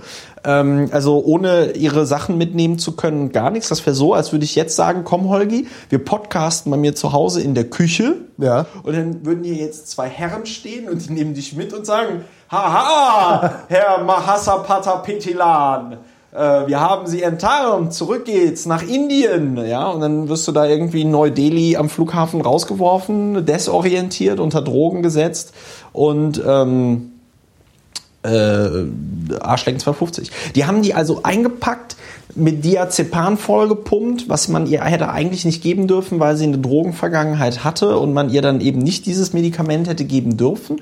Ähm, und hat sie dann da irgendwie in Istanbul am Atatürk Airport rausgelassen. Äh, die hatte zwar einen Attest einer Psychologin, dass sie nicht flugfähig ist, weil sie panische Flugangst hat. Und sie hatte auch von sich aus angeboten, sich auf dem Landweg abschieben zu lassen. Aber das alles hat nicht genügt. Man hatte diesen komischen Arzt, ähm, äh, wie heißt der, Andreas L. oder irgendwie so, Keine der nach eigener Aussage bei über 50.000 Verfahren oder über 50.000 Atteste da ausgestellt hat. Die alle ähm, zur Abschiebung geführt haben. Es sieht halt so aus, als wäre er nur deswegen als Sachverständiger beschäftigt worden, damit er ja, ja, ja, Atteste ja, ja, so, im so, Sinne so Gefälligkeit, der Behörden, so Gefälligkeit so sieht das so. aus. Ja, ja. Äh, Nö, aber nee, und und er hat halt er hat halt die Leute nicht nur attestiert, sondern dann auch begleitet bei der Abschiebung, was halt total geil ist, weil das natürlich eine Anreizstruktur ist. Ich stelle einen Attest aus und verdiene dann nochmal 900 Euro, weil ich ja jemanden noch bei der Abschiebung begleite. So. Mhm. Und ähm, also könnte ich jetzt tausend und eine Geschichte irgendwie erzählen. Ähm, also äh, das ist alles nach wie vor nicht schön. Also hier auch diese verkackte Olympia-Bewerbung, wo man einfach schnell drei Millionen Euro an Werbekohle in Berlin unter die Leute gebracht hat. Für die miese Kampagne. Für die miese Kampagne, ja. Das ist also, wo wir uns ja auch immer mehr wo wir uns ja auch immer mehr, sag ich mal, dem Sozialismus annähern, weil, weil das war echt so, weißt du, so Militärparade auf der Stalinallee so ungefähr, ja, so diese Bewerbung hat ja diese diese Bewerbung diese Bewerbung hat ja nur in den Köpfen der Mitglieder des Berliner Senats, also der Berliner Regierung stattgefunden ja. und vielleicht noch bei ein paar Hurra-Patrioten der Regierungskoalition. Jetzt wird hier in meinem Flur laut genießt und die Tür geknallt. Ähm, der, also das hat ja nur in den Köpfen von einigen wenigen Politikern in Berlin stattgefunden und man hat das halt mal einfach genutzt, um mal ein bisschen Kohle an seine Buddies zu verteilen. Ja. Das war ja so, dass der Tagesspiegel schon eine geschaltete Anzeige hatte und dann haben sie über irgendeinen so Bürgerdialog von Müller äh, zu diesen, ähm, äh, zu diesen, ähm, äh, zu diesen Olympischen Spielen äh, berichtet, aber halt so abfällig. Da hat der Müller dann dem, Bö dem Böning die Order gegeben, hier Böning, bestell das beim Tagesspiegel ab. Dann hat Böning bei Berlin Partner, also der Firma, die diese Anzeigen geschaltet hat, angerufen und ähm, der äh, Geschäftsführer hat gesagt, nein, er macht das nicht. Und dann wurde er da überstimmt, ja, und musste das dann machen, obwohl er sagte, das ist halt vollkommener Quatsch. Und so läuft das in Berlin, ja. Da wird schlecht berichtet und dann wird dir die Werbekohle abgedreht. So. Ist es sinnvoll, in Berlin überhaupt noch wählen zu gehen? Weil es scheint ja überhaupt keinen Effekt zu haben. Also ich denke, dass ich bei der nächsten Abgeordnetenhauswahl tatsächlich die Partei, die Partei wähle. Und um auch, hoffe, und auch hoffe, dass die über 5% kommen. Ja. Ja. Äh, also, weil das ist, das, ja, das ist failed, das ist failed state. Das ist failed state. Also ich meine, diese Regierungskoalition bekommt es noch nicht mal hin, einen ordentlichen Gesetzesänderungsantrag ins Parlament einzubringen. Nochmal, um auf das vorhin äh, zurückzukommen, was ich gesagt habe. Wie habe ich gelernt, dass Berlin die Feiertage machen kann? weil die Koalition einen Antrag eingereicht hat, dass der Senat dafür Sorge tragen möge, dass der, I don't know, Reformationstag im Jahr 2017 zu einem einmaligen Berliner Feiertag wird, weil das ist irgendwie der 300. Reformationstag oder so, Lutherjahr, I don't know, ja. Ähm, und das ist halt ein Gesetz und das müssen wir ändern, weil wir sind das Parlament. Und wenn du ein Gesetz ändern willst, dann musst du einen Gesetzesänderungsantrag einreichen. Du kannst einen sonstigen Antrag, den du ins Plenum einreichst, nicht innerhalb der Beratungen zu einem Gesetzesänderungsantrag machen. Okay. Ja, also wenn du ein Gesetz änderst, muss es von Anfang an ein Gesetzesänderungsantrag sein. Mhm. Du kannst den Gesetzesänderungsantrag noch ändern im Laufe der Beratungen. Aber die Überschrift muss stimmen. Aber ja, aber Okay. genau, die Überschrift muss stimmen. Du kannst nicht irgendwie so hier Reiter heißt jetzt Twix-mäßig äh, einfach mal so. Das heißt, dieser Antrag ist halt für ein Po weil wir einen ordentlichen Gesetzesänderungsantrag brauchen. Das heißt, diese äh, Regierungskoalitionsmenschen haben das Regieren schon so verlernt, dass die wirklich wie so ein Abhängiger bei allem immer sagen, hier der Senat soll mal, Senat mach mal. Die, die, die, die, die, eigenständiges Denken ist es schwierig.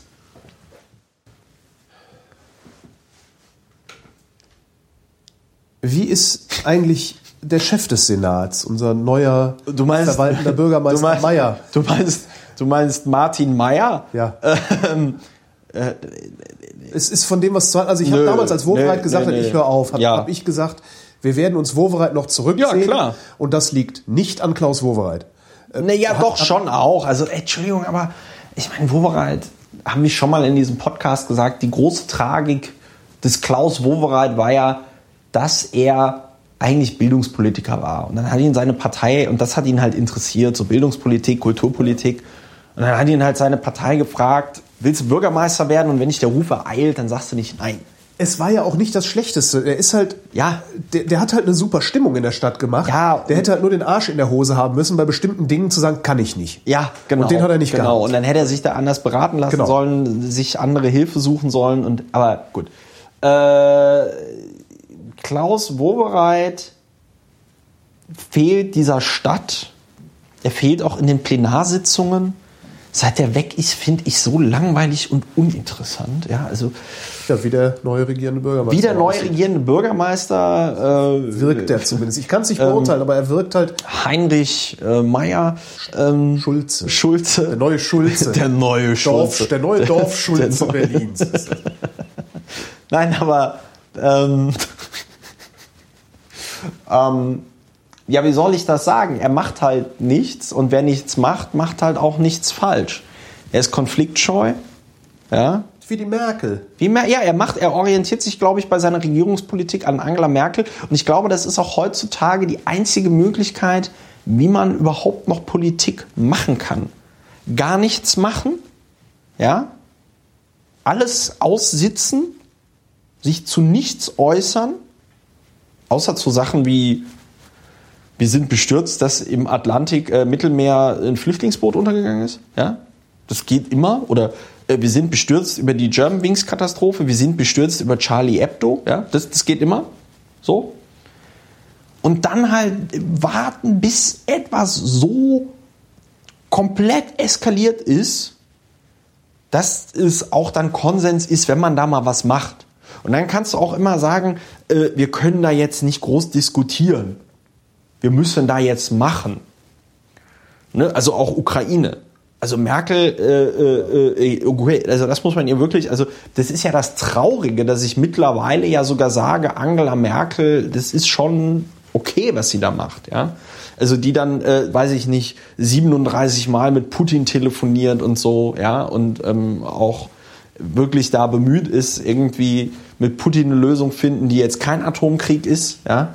Also da, da, danach muss man ja noch, danach muss man ja heutzutage suchen. Leute, die äh, keinen Krieg mit Russland wollen, wo ich immer mir so denke, so, mein Großvater hat noch im Krieg äh, äh, aktiv gekämpft. Er hat mir noch erzählt, wie das war. Das, das will man nicht. So, das will man nicht. Und ich glaube halt, das ist halt, die, die Leute spielen zu viel äh, hier so, so Call of Duty und, und so. Und dann denkt man, das wäre etwas, was man machen könnte. Aber In der nein, Schießerei, ist in der echten Schießerei zu versagen, hat Konsequenzen. ja, hat tödliche die Konsequenzen. über einen Reboot Ja, ja, ja, hinausgehen. nee, es, ist, es, ja. es, es, es geht halt einfach Ja, ja. nicht so. Und, ähm, aber gut, ähm, das, das, das, Michael Müller orientiert sich wirklich sehr stark so an dem, was, was Merkel da macht. Und äh, wird, glaube ich, auch dadurch nochmal nächster regierender Bürgermeister werden. Das heißt, Es gibt überhaupt keinen Gestaltungswillen. Nö. Das heißt, es gibt überhaupt keine Perspektive, die diese Stadt hat. Ähm, also Genau, ja. eine Stadtentwicklung findet nicht statt. Ja. Also dieses, Ja, also meine, beziehungsweise jetzt die Stadtentwicklung findet halt durch die statt, die sich hier alle Gebäude kaufen und dann die Stadt entsprechend entwickeln. Ja, na gut, das ist jetzt also durch so biografische äh, Umstände bin ich natürlich besonders daran interessiert, dass dieses äh, Fahrradstadt Berlin-Ding irgendwie passiert. Ähm, das passiert natürlich nicht. Das heißt, die Empfehlung wäre, kauft euch geländegängige Fahrräder, wenn ihr die nächsten fünf Jahre überhaupt noch Fahrrad fahren wollt. Ja. Oder ein Auto. Oder ein geländegängiges Auto, äh, wenn ihr Autofahrer seid. Ja. Warum? äh, Du, du sitzt witzigerweise bei Axel Springer jetzt. Ähm, warum ist die Presse oder warum versagt die Presse darin, diese Politiker vor sich herzutreiben? Also es muss doch. Hat, hat, hat Ja, die, weil es- weil es- äh, weil es Axel war- Springer also- zum Beispiel hat ja die Bild-Zeitung, die früher kampagnenfähig war. Hat die Presse ihre Kampagnenfähigkeit eingebüßt der- oder der- interessiert es die der- einfach also, nicht? Ähm, ich kann das jetzt für Berlin sagen und äh, das ist jetzt natürlich ein sehr schmaler Grad, weil man mir da jetzt entweder glauben muss oder es eben nicht tut. Aber es gibt zum Beispiel bei der BZ, äh, bei der BZ Berlin, also das ist ja so die Variante von Bild ähm, in, in Berlin, ähm, gibt es zum Beispiel den, ähm, den hier Lars Petersen, ähm, der Chefreporter ist Ja. und der beste Connections äh, in alle äh, Verwaltungen rein hat, in die Fraktionen rein hat und der halt auch immer so den heißen Scheiß äh, kriegt. Also der kriegt dann zum Beispiel auch die E-Mail äh, von, äh, äh, ich glaube, es war damals Scherz, der Wovereit gegen Bushido vertreten hat, ähm, wo, wo dann, wo dann wo dann äh, irgendwie Scherz äh, an die Senatskanzlei schreibt, ja, hatte gerade ein super Telefonat mit dem Staatsanwalt, ich soll ihm das direkt alles irgendwie rüberschicken und so und äh, ne, also wo dann halt auch irgendwie so, so ne, äh, solche Sachen, also der hat gute Connections so und ähm, wenn es dann mal sowas gibt, äh, wie jetzt zum Beispiel ähm, hier ähm, Schlag mich tot, ähm, Thomas Heilmann. Ja?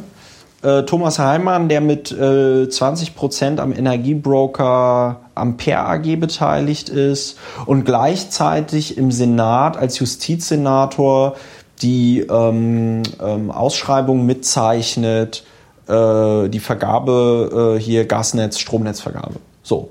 Wo man ganz klar sagen kann, wenn du mit 20% an einem Energiebroker beteiligt bist, dann hast du automatisch einen Interessenskonflikt. Ja. Ja? Wenn es darum geht, dass die Stadt ihr Gasnetz, ihr Stromnetz raushaut. So. Oder nicht raushaut, sondern auch dabei ist es gegebenenfalls zurückzuholen. Ja? So. Und äh, wo Heimann ganz klar auch diese Vergabe torpediert hat, weil er erst diese ganzen Verfahrensbriefe mitgezeichnet hat und dann auf einmal kam aus seiner Verwaltung, wurde geleakt quasi ein, ein, ein, ein, ein Vermerk, wo nochmal auseinandergenommen worden ist, ähm, warum das alles äh, nicht rechtmäßig war, dass das äh, Berlin Strom oder äh, wir haben ja jetzt so ein eigenes Stadtwerk, ne? ähm, wa- warum, warum die das Netz bekommen haben.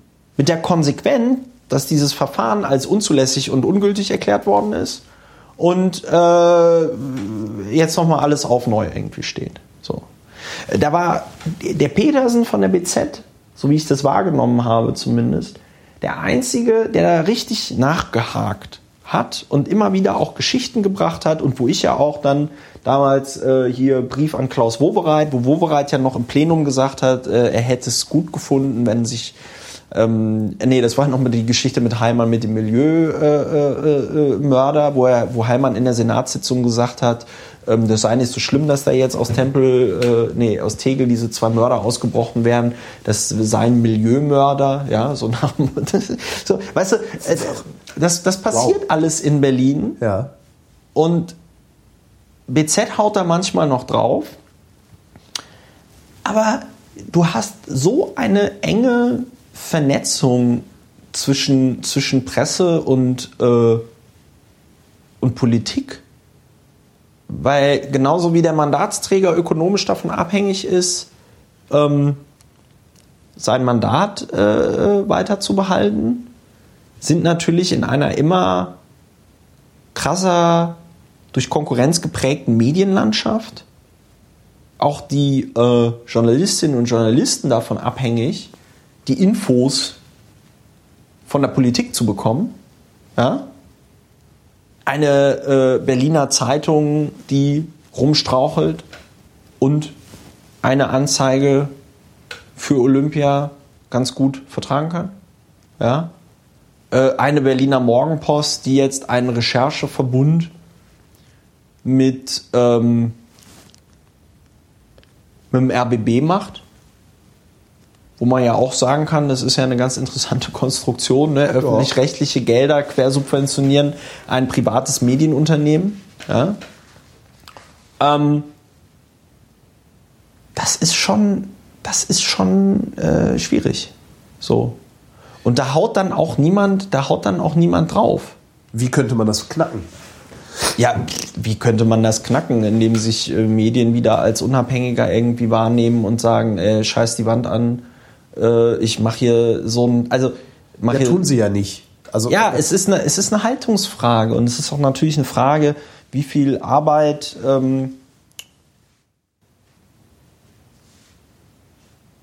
wie viel Arbeit steckt man da rein, wie viel Arbeit hat man? Muss ich zehn Artikel am Tag schreiben oder fünf oder kann ich, muss ich nur einen die Woche schreiben? Ja? Das sind dann halt alles so Fragen.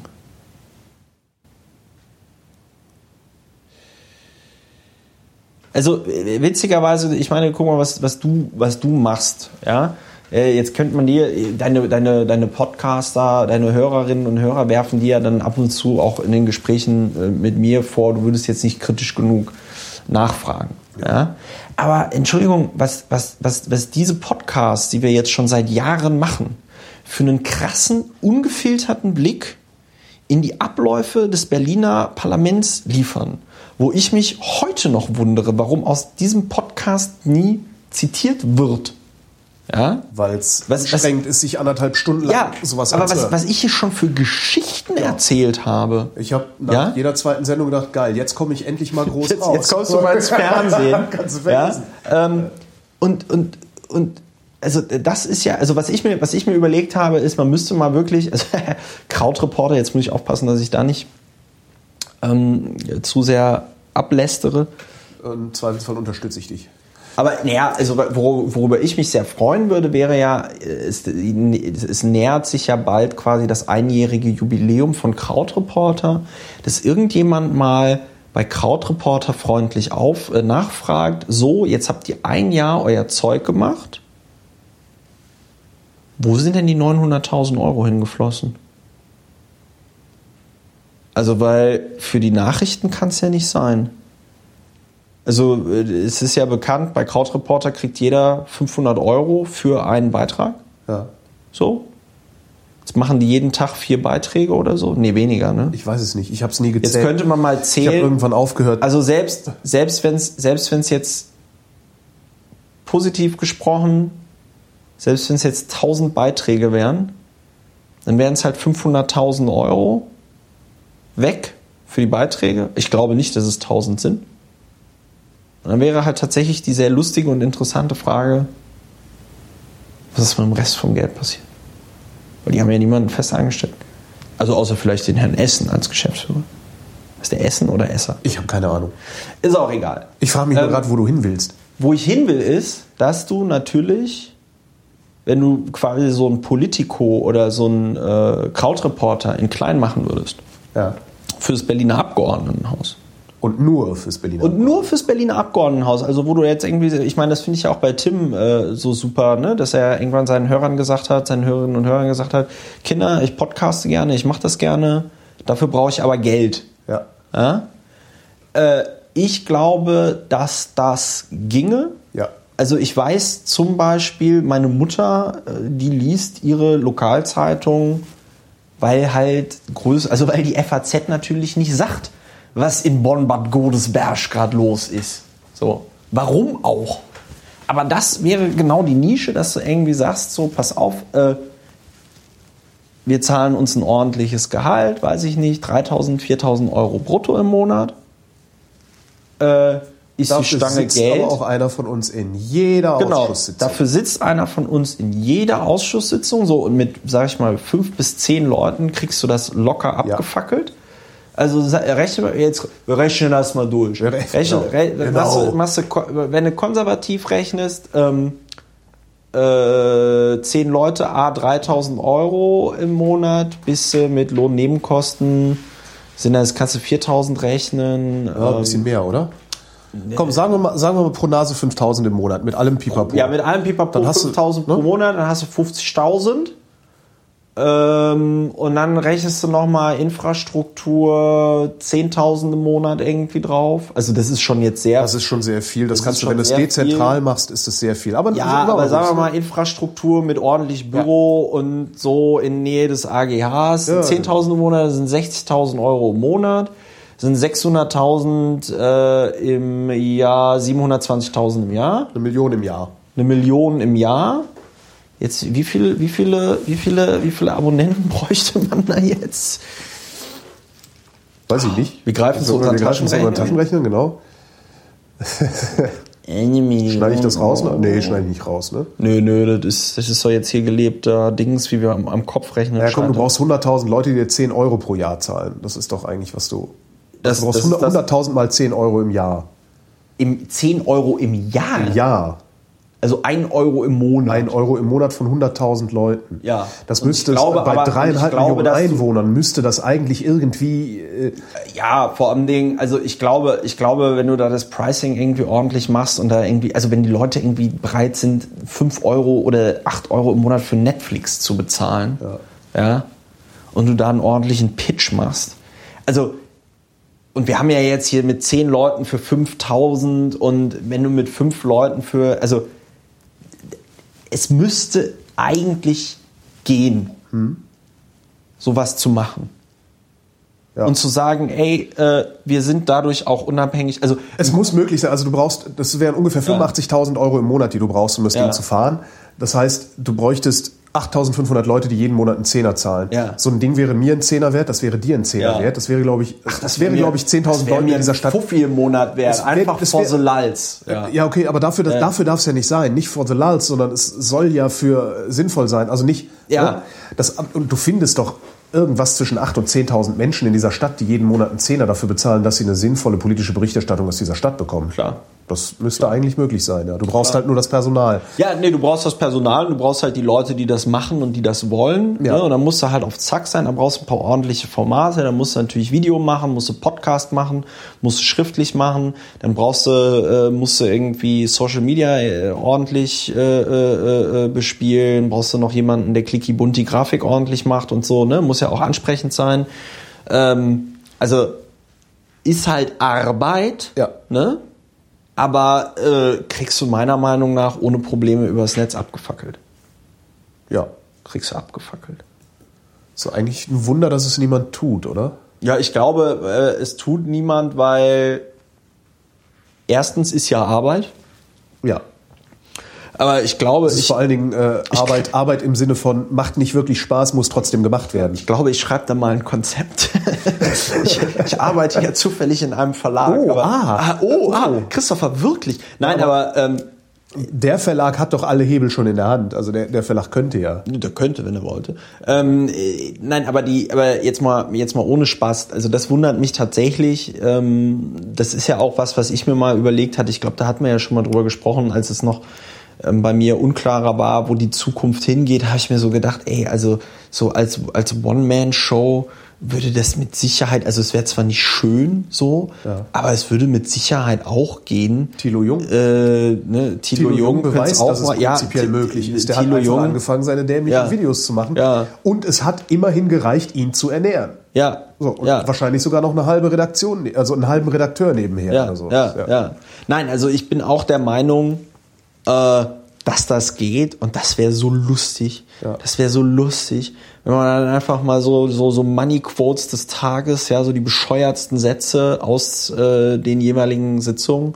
Das würde auch, glaube ich, tatsächlich was verändern. Also so eine wirklich knallharte Öffentlichkeit einmal aus den Ausschüssen, ja, und dann aber auch, äh, dass du noch jemanden hast, der versucht, so den Skandalen und Skandälchen äh, nachzurecherchieren, die es da gibt. Ja, und ich meine jetzt nicht so irgendwie bei Rot über die Ampel und äh, hat wieder seine Frau vermöbelt oder sonst irgendwas, sondern halt wirklich hier so Sachen wie Heimann ähm, bei Am Achso, ich darf nicht so rumrascheln. Ja. Heimann bei der Ampere AG äh, und, und solche Späße. Ne? Ja, du arbeitest bei einem Verlag. Ähm, Ja. Du hast geschrieben, jetzt gibt es endlich Verschwörungstheorien über dich. Über Ja. mich gibt es ja auch. Äh, welche ist deine? Also eine, die ich heute gelesen habe und die mir große Freude bereitet hat, war folgendes, dass ich also von Axel Springer, Und zwar persönlich. ja, Axel Cäsar Springer ist mit einer Zeitmaschine ins Jahr 2009 gereist. Unsinn, der ist dir erschienen. er erschien mir in einer Vision. Und äh, ja, ich wurde also von Axel Springer in die Piratenpartei geschickt Ja. Aus China. aus China. Wahrscheinlich, das, so könnte man das auch noch sagen, dass ich eigentlich Der ein Chinese, Chines. der, dass ich eigentlich ein Chinese bin, der, Der nur durch, der durch, geschickt, der, genau. durch auf, der durch aufwendige plastische Chirurgie so aussehen soll wie ein ähm, Deutscher, wobei Deutsch sehe ich auch nicht aus. Ähm, auf jeden Fall hat mich Springer in die Partei eingeschleust Ja. damit ich diese dann von innen heraus zerstöre, Zersetze. zersetze, weil die, äh, weil die, weil die Verlegerinnen und Verleger haben ja großes Interesse daran, dass die Piratenpartei kaputt geht, weil die ja auch gegen das Leistungsschutzrecht war und ist. Ja. Und jetzt, nach getaner Arbeit, kriege ich dann also das Pöstchen, um jetzt richtig abzukassieren. Erscheint mir nicht plausibel. Aber gut. Ja, da- das sind Verschwörungstheorien nie. Doch. Verschwörungstheorien sind immer sehr plausibel. Aber mir erscheint das nicht plausibel. Was daran liegen mag, dass wir uns schon so lange kennen. Ähm, aber nee. Wie, das scheint dir nicht plausibel. Ich finde die nicht geschlossen genug, diese, diese, diese Idee, weil die Partei. Siehst du das denn nicht, die Nee, Wahrheit? So, so mächtig warst du nicht. Du warst einfach nur Nee, laut. sie hätten dich, nicht. sie hätten Ich dich war- leise machen können, wenn sie Ja. das gewollt hätten. Also die, Ja. das ist das Problem der Partei. Also das ist nicht Ja. so, dass du, äh, äh, Nee, also die, die, das- die, die Schwerkraftzersetzung, die hast du noch nicht Nee, nee, erfunden. nee, nee, nee, das ist- habe ich ja nicht erfunden. Und das ist ja auch das Witzige. Das ist ja das, was ich vorhin meinte, mit was mir alles zugesprochen wurde. Ja, also neulich hat auch irgendwie, äh, hatte ich nochmal, der, der, der, Buk- der, der Michael Bukowski macht ja jetzt so eine, ähm, so eine, so eine Art, auch NGO, äh, hier, ähm, äh, der akkurate Widerstand. Ja, was ich ziemlich lustiges Konzept finde, ja, Was weil die? Was- was- naja, was die, die protestieren halt auch gegen Überwachung und so, ja, haben aber äh, folgende Erkenntnis äh, äh, äh, sich zu eigen gemacht, nämlich, dass Deutschland ein scheiß konservatives Land ist. Ja. Also, wenn du gegen irgendwas protestierst, musst du dabei einen Anzug tragen. Ja, und, und, Ja. und freundlich sein und Ja. sagen, und sagen, Endlich merkt's mal jemand. Genau, musst du einen Anzug tragen und sagen, äh, entschuldigen Sie bitte, aber wir würden es wirklich sehr schön finden, wenn Sie mit dieser Überwachung aufhören würden. So, ne? Das, so protestiert man in Deutschland. Ne? Einen schönen Kommunionsanzug an. Haben die bei der letzten FSA gemacht, bin ich auch im Blog des akkuraten Widerstands mitgelaufen und äh, war der Spon-Artikel zum Beispiel war zu großen Teilen nur über akkurater Widerstand, Sehr schön. weil äh, das auch das einzige war an dieser komischen Netzpolitik-Folklore, äh, das berichtenswert war. Ja? Und ähm, der Bukowski war dann auf so einem Nachtreffen da von der, von der äh, Freiheit statt Angst-Demo und wurde dort von Vertretern der Piratenpartei darauf angesprochen, damals war ich noch Landesvorsitzender, von Vertretern der Piratenpartei darauf angesprochen, ob das denn jetzt sein eigenes Ding wäre oder ob das so ein U-Boot vom Lauer wäre. Ja, also ich, Ja. ich der Mastermind, der da im Hintergrund die Strippen zieht und er nur so ein Strohmann, den ich dann nach vorne schicke, ja. Und also so Leuten, die mir also irgendwie so, so, so Allmacht zusprachen, ey, da kannst du auch nichts mehr, da kannst du auch nichts mehr machen. Na, vor allen Dingen muss man sich da ja auch fragen, was, wie, viel- wie viel Gestaltungsmöglichkeit diese Leute überhaupt haben, wenn sie ja im Grunde alles, was, was, was sie nicht verstehen, irgendwie sofort finsteren Mächten zuschreiben. Ja, das ist halt ein paranoider Haufen gewesen. Ja, Das, äh, mit, mit denen ist ja dann auch wirklich relativ wenig anzufangen. Ja. Du sagtest gerade Leistungsschutzrecht. Äh, du warst, glaube ich, dagegen. Jetzt wirst du von Springer bezahlt. Bist jetzt dafür? Also äh, das ist natürlich etwas, äh, wo ich jetzt hier als Abgeordneter spreche und ähm, mich am allerbesten wahrscheinlich nicht dazu äußern. Sagen wir mal so, äh, ich glaube, es gibt deutlich ähm, bessere Möglichkeiten, ähm, auf die Herausforderungen des äh, digitalen Zeitalters zu reagieren als das Leistungsschutzrecht. Auf der anderen Seite ist es jetzt da. Und ich finde die Art und Weise, wie Google darauf reagiert hat, sich nämlich nicht daran gehalten hat, äh, schon sehr bemerkenswert. Inwiefern? Naja, also du hast halt geltendes Recht und äh, ein Konzern scheißt drauf. Und kann er halt, weil er ein großer Internetkonzern ist. Aber wenn jetzt die BASF in Deutschland keine Steuern abführen würde oder so, würde man ja auch sagen, so, äh, Moment. Ich glaube, die große Herausforderung äh, von Verlagen wird es in Zukunft auch einfach sein, äh, zu erklären, dass äh, die, äh, äh diese, diese, diese neuen Internetgiganten da, Google, Facebook, halt genau auf dem äh, Geschäftsgebiet tätig sind, womit man früher nämlich das meiste Geld verdient hat in dieser Branche, nämlich Werbung. Ja. Und ich glaube, dann wird auch jedem klar, warum man es problematisch findet, wenn da die Inhalte genutzt werden, um im selben Umfeld Werbung zu verkaufen, weil dann konkurriert nämlich dieses Unternehmen mit von einem selbst produzierten Inhalten ähm, auf einmal auf dem Markt, auf dem man halt, mit dem man halt früher seine Kohle verdient hat. Dann aber die Verlage, die das Leistungsschutzrecht so durchgepaukt und, und durchge äh, versucht haben durchzusetzen oder es sogar durchgesetzt gekriegt haben, ähm, einen riesengroßen Kommunikationsfehler gemacht, weil die haben immer so getan, als ging es um die Inhalte und die Demokratie und nicht ums Geschäft. Das kann ich jetzt. Hätten die ehrlich äh, gesagt, es geht ums Geschäft, also hätten die das gesagt, was du gerade sagst, wäre die öffentliche Debatte darüber vielleicht ganz anders und vielleicht auch ein bisschen den Verlagen gegenüber wohlwollender gelaufen. Kann ich nicht beurteilen werde ich mich auch öffentlich nicht zu äußern. Nein, es ist ja, nein, es ist aber tatsächlich so und das ähm, kann man jetzt finden, wie man will, aber ähm, dass äh, ich, äh, ich kann natürlich im politischen Bereich und das habe ich auch mit äh, Springer ähm, abgeklärt und das finde ich auch sehr cool. Also da gibt es ein ganz klares Agreement, dass denen natürlich bewusst ist, dass ich Politiker bin und dass ich mich in diesen politischen Zusammenhängen äußern werde und dass das auch bekannt ist. Ne? Also genehmigen lassen muss ich mir das nicht. Das ja. steht so im Landesabgeordnetengesetz drin. Uh, that's part of the deal. Aber ich bin natürlich weder die Pressestelle von Springer noch ein offizielles Verlautbarungsorgan von Springer und äh, kann halt allerhöchstens die Konzernlinie von mir geben. Ja, es ist, ja, es ist ich, ich und werde auch, das ist schwierig. Es geht mir mit dem öffentlich-rechtlichen ja, Rundfunk ja genauso. Und, werde, also und, und werde auch, und werde auch einen Teufel tun, ähm, äh, äh, das äh, jetzt in irgendeiner Form abfällig zu kommunizieren oder so. You don't shit where you eat. Nö, you don't shit where you eat. Und ähm, ich sag mal, äh, das, das Einzige, was man vielleicht, wo man die Brücke schlagen kann, ist, dass man halt irgendwie sagt, okay, das Leistungsschutzrecht ist halt tatsächlich aus ähm, der Verzweiflung dann da an, an der Stelle äh, geboren, ähm, ist auf einmal mit einem übermächtigen äh, Gegner da, äh, zumindest in der Wahrnehmung übermächtig zu tun zu haben, der genau auf dem Geschäftsfeld tätig ist, nämlich Werbung verkaufen, das früher dafür verantwortlich war, dass man diese ganzen Journalistinnen und Journalisten und diese ganzen Leute in der Geschäftsführung und die ganzen Leute, die fürs Marketing verantwortlich sind, anstellen konnte. So. Und ähm, dass die gleichzeitig durch die sich verändernden Spielregeln, also das ist ja dann das Witzige bei Google, die konkurrieren mit einem nicht nur auf dem Werbemarkt, sondern sind auch noch dafür verantwortlich, dass sich der Traffic auf die Seite bewegt. So.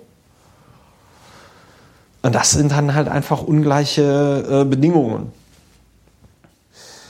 es wird ja nicht besser werden. Also ich glaube, da brauchen wir uns nichts vormachen. Also sagen wir mal so, äh, die, die, die Frage wird natürlich tatsächlich sein, wird man in Zukunft digitale Geschäftsmodelle rechtlich absichern äh, können, beziehungsweise das ist ein sehr großes Fragezeichen. Ja.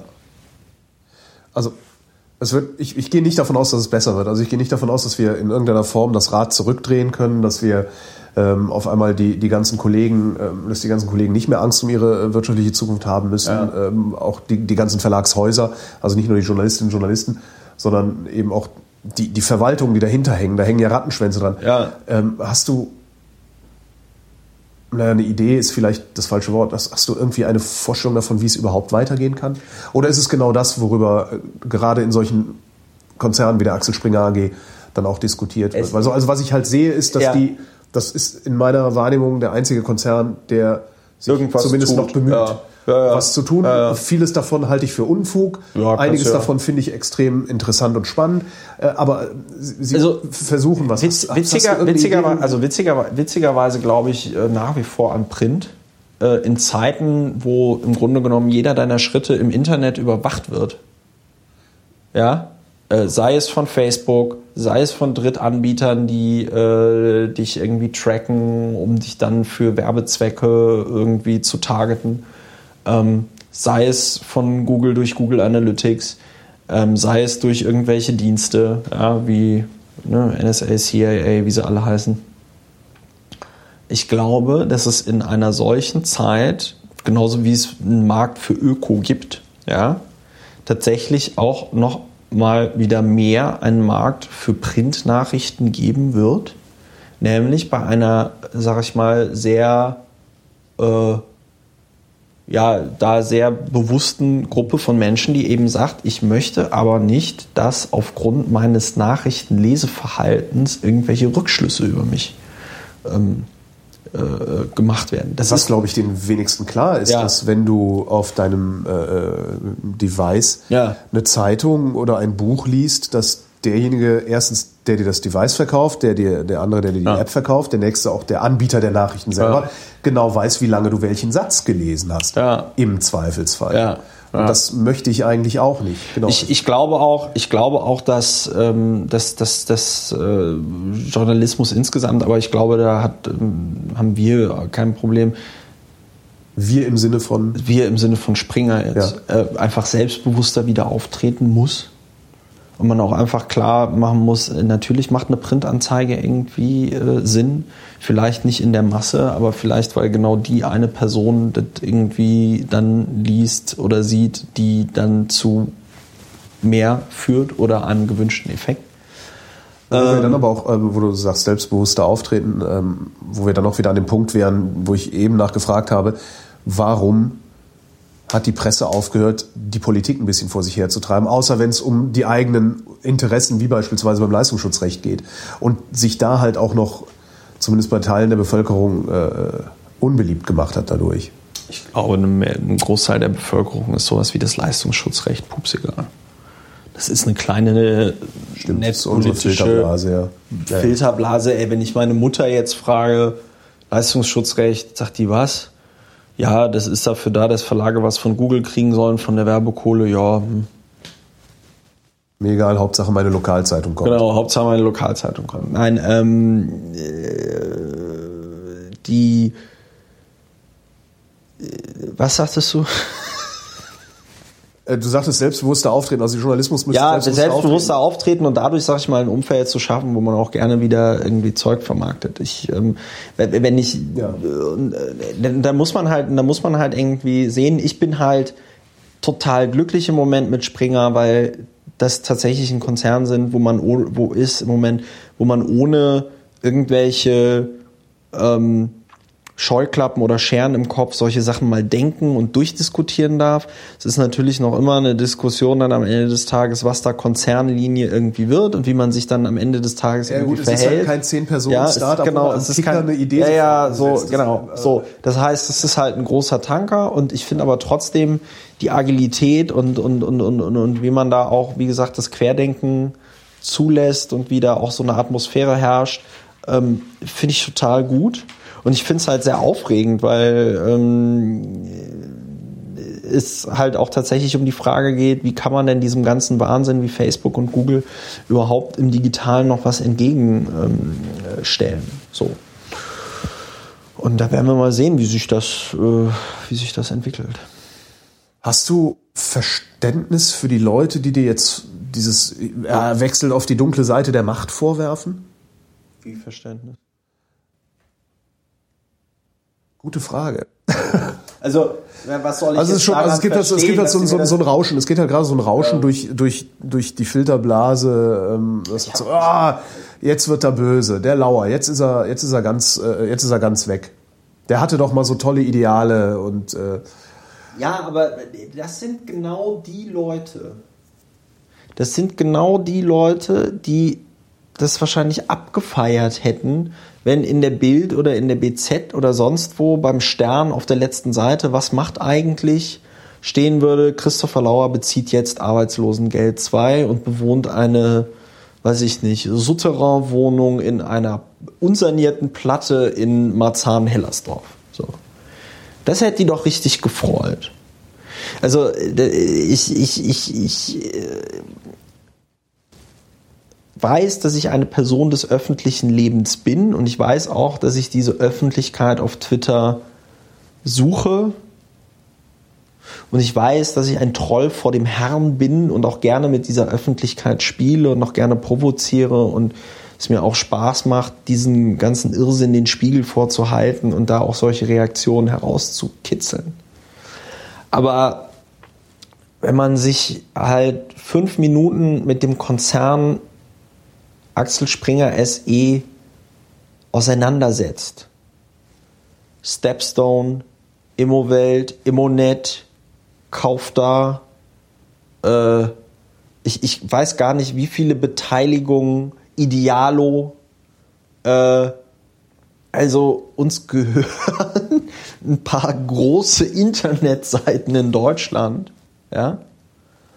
Ähm, die Welt, dann hier Autobild, Computerwelt, äh, in Frankreich, weiß ich nicht, äh, En Feminin, ähm, My Little Paris. Ähm, Springer ist mehr als die Bild. Und man kann zu dieser Zeitung stehen, wie man möchte. Du hast deine Position klar gemacht. Ich halte es gegenüber den Menschen, die in diesem Konzern arbeiten, halte ich es nicht für fair, in Sippenhaft für diese eine Zeitung genommen zu werden. So. Und ich, was, was mich besonders nervt, äh, an diesen Unterstellungen ist, äh, diese, diese, ähm, diese Unterstellung, ich würde das aus ökonomischer Not machen. Ja? Ja, und selbst wenn, wo ist denn das Problem? Nee, meine, nein, nein, nein, nein, nein, ich will, nein, worum es mir, nein, worum es mir, worum es mir wirklich geht, ist, ich mache das aus Überzeugung. Ich mache das gerne. Es hätte auch andere Möglichkeiten für mich gegeben, an anderen Stellen andere Dinge zu tun. Auch für Geld. Ja, also äh, ich meine, wenn man, klar, wenn man irgendwie ein Bild von mir hat und der Meinung ist, ich bin irgendwie so ein verhaltensauffälliges Arschloch und ich laber nur Scheiße und so, ähm, wenn man sich diese Meinung gebildet hat, dann kann man auch sagen, jetzt wechselt er zur dunklen Seite der Macht. Aber ich, auch Springer ist ein äh, wirtschaftlich, also nach wirtschaftlichen Gesichtspunkten handelndes Unternehmen und kann es sich überhaupt nicht erlauben. Also auch jemand wie der Vorstand dieses Unternehmens wie sich in einem Moment natürlich, in dem so eine Personalie wie meine jetzt auch durch die Medien geht, dadurch natürlich auch exponieren, weil sie diejenigen sind, die mich eingestellt haben. Ja? Äh, das ist ja nicht so, dass das alles irgendwie zufällig passiert. Oder weil man mal der Meinung ist, das nimmt man jetzt mit. Oder können wir mal machen. So. Auf allen Seiten haben sich die Leute das gut überlegt und eine Entscheidung getroffen. Und ich, das kann man finden, wie man will. Aber ich finde, man sollte das halt auch mal anerkennen.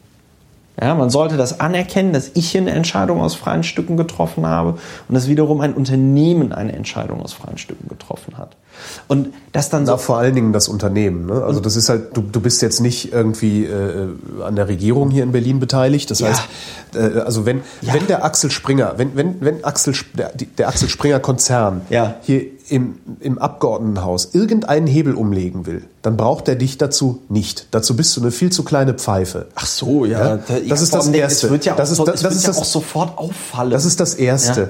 Ähm, das andere ist, ähm, wie du schon sagtest, die, die exponieren sich dadurch. Ja. Äh, das heißt, sie werden irgendetwas an dir finden, unabhängig von dem, was du bisher beruflich gemacht hast, Ja. was wertvoll genug ist, um sich dieser Exposition auszusetzen. Ja. Ähm, warum lasse ich dich das nicht sagen? ja. Ja, aber also ja, ich, ich- wie gesagt, ich ja, ich ja, ich Ja, nein, aber verstehe, deswegen- ich deswegen- verstehe diesen Furor, der da in einigen in einigen Bereichen äh, der Filterblase entsteht. Ja, weil, Dadurch verstehe ich weil, tatsächlich weil, auch Leute nicht. bei, weil Leute bei Springer, also genauso wie weil Leute bei Springer halt einfach sofort die Hasskappe haben. Wegen der Bildzeitung, Wegen der Teilen Bildzeitung. der Welt, ja, ja, ja und, klar. und, ja. und Teilen der Welt ähm, und sich dann eben nicht damit auseinandersetzen, äh, was. Kann es sein, dass sie dir äh, eine Amoralität unterstellen, dass sie sagen, also da, man arbeitet für so eine Firma nicht? Das, das ist so, weißt du, dass es sich, dass es unfein ist, äh, möglicherweise? Ja, aber weißt du, das ist halt. Also, es ist nicht Heckler und Koch, ja. Wir stellen keine Streumunition her. Naja gut, Heckler und Koch hat sich ja jetzt gerade als pazifistische Firma äh, Mit dem G36, ja, darum, da fand ja. ich es wiederum sehr lustig, dass jetzt die Grünen einen Untersuchungsausschuss wegen einem funktionsuntüchtigen Gewehr fordern. Aber äh, gut. ja. Äh, nein, aber äh, was, was heißt Verständnis? Ich, ich bin da, ich setze mich damit gar nicht mehr auseinander, also ich setze mich damit nicht auseinander. Ich habe eine gut justierte Filterblase. Leute, die mich da auf Twitter blöd anmachen, werden sofort geblockt. Ich habe überhaupt gar keine E-Mails bekommen. Ich habe ein paar Nachrichten auf Facebook bekommen, hier herzlichen Glückwunsch. Ich habe ein paar Nachrichten auf äh, äh, Twitter bekommen, herzlichen Glückwunsch. Ich habe ein paar SMS bekommen, herzlichen Glückwunsch. Und das war's. Ja. Also, äh, klar, dass dann irgendwie die üblichen Verdächtigen irgendwie sagen, hier und jetzt verkauft er sich und jetzt prostituiert er sich. Das hätten die gesagt, wenn ich zur SPD gegangen wäre. Ähm,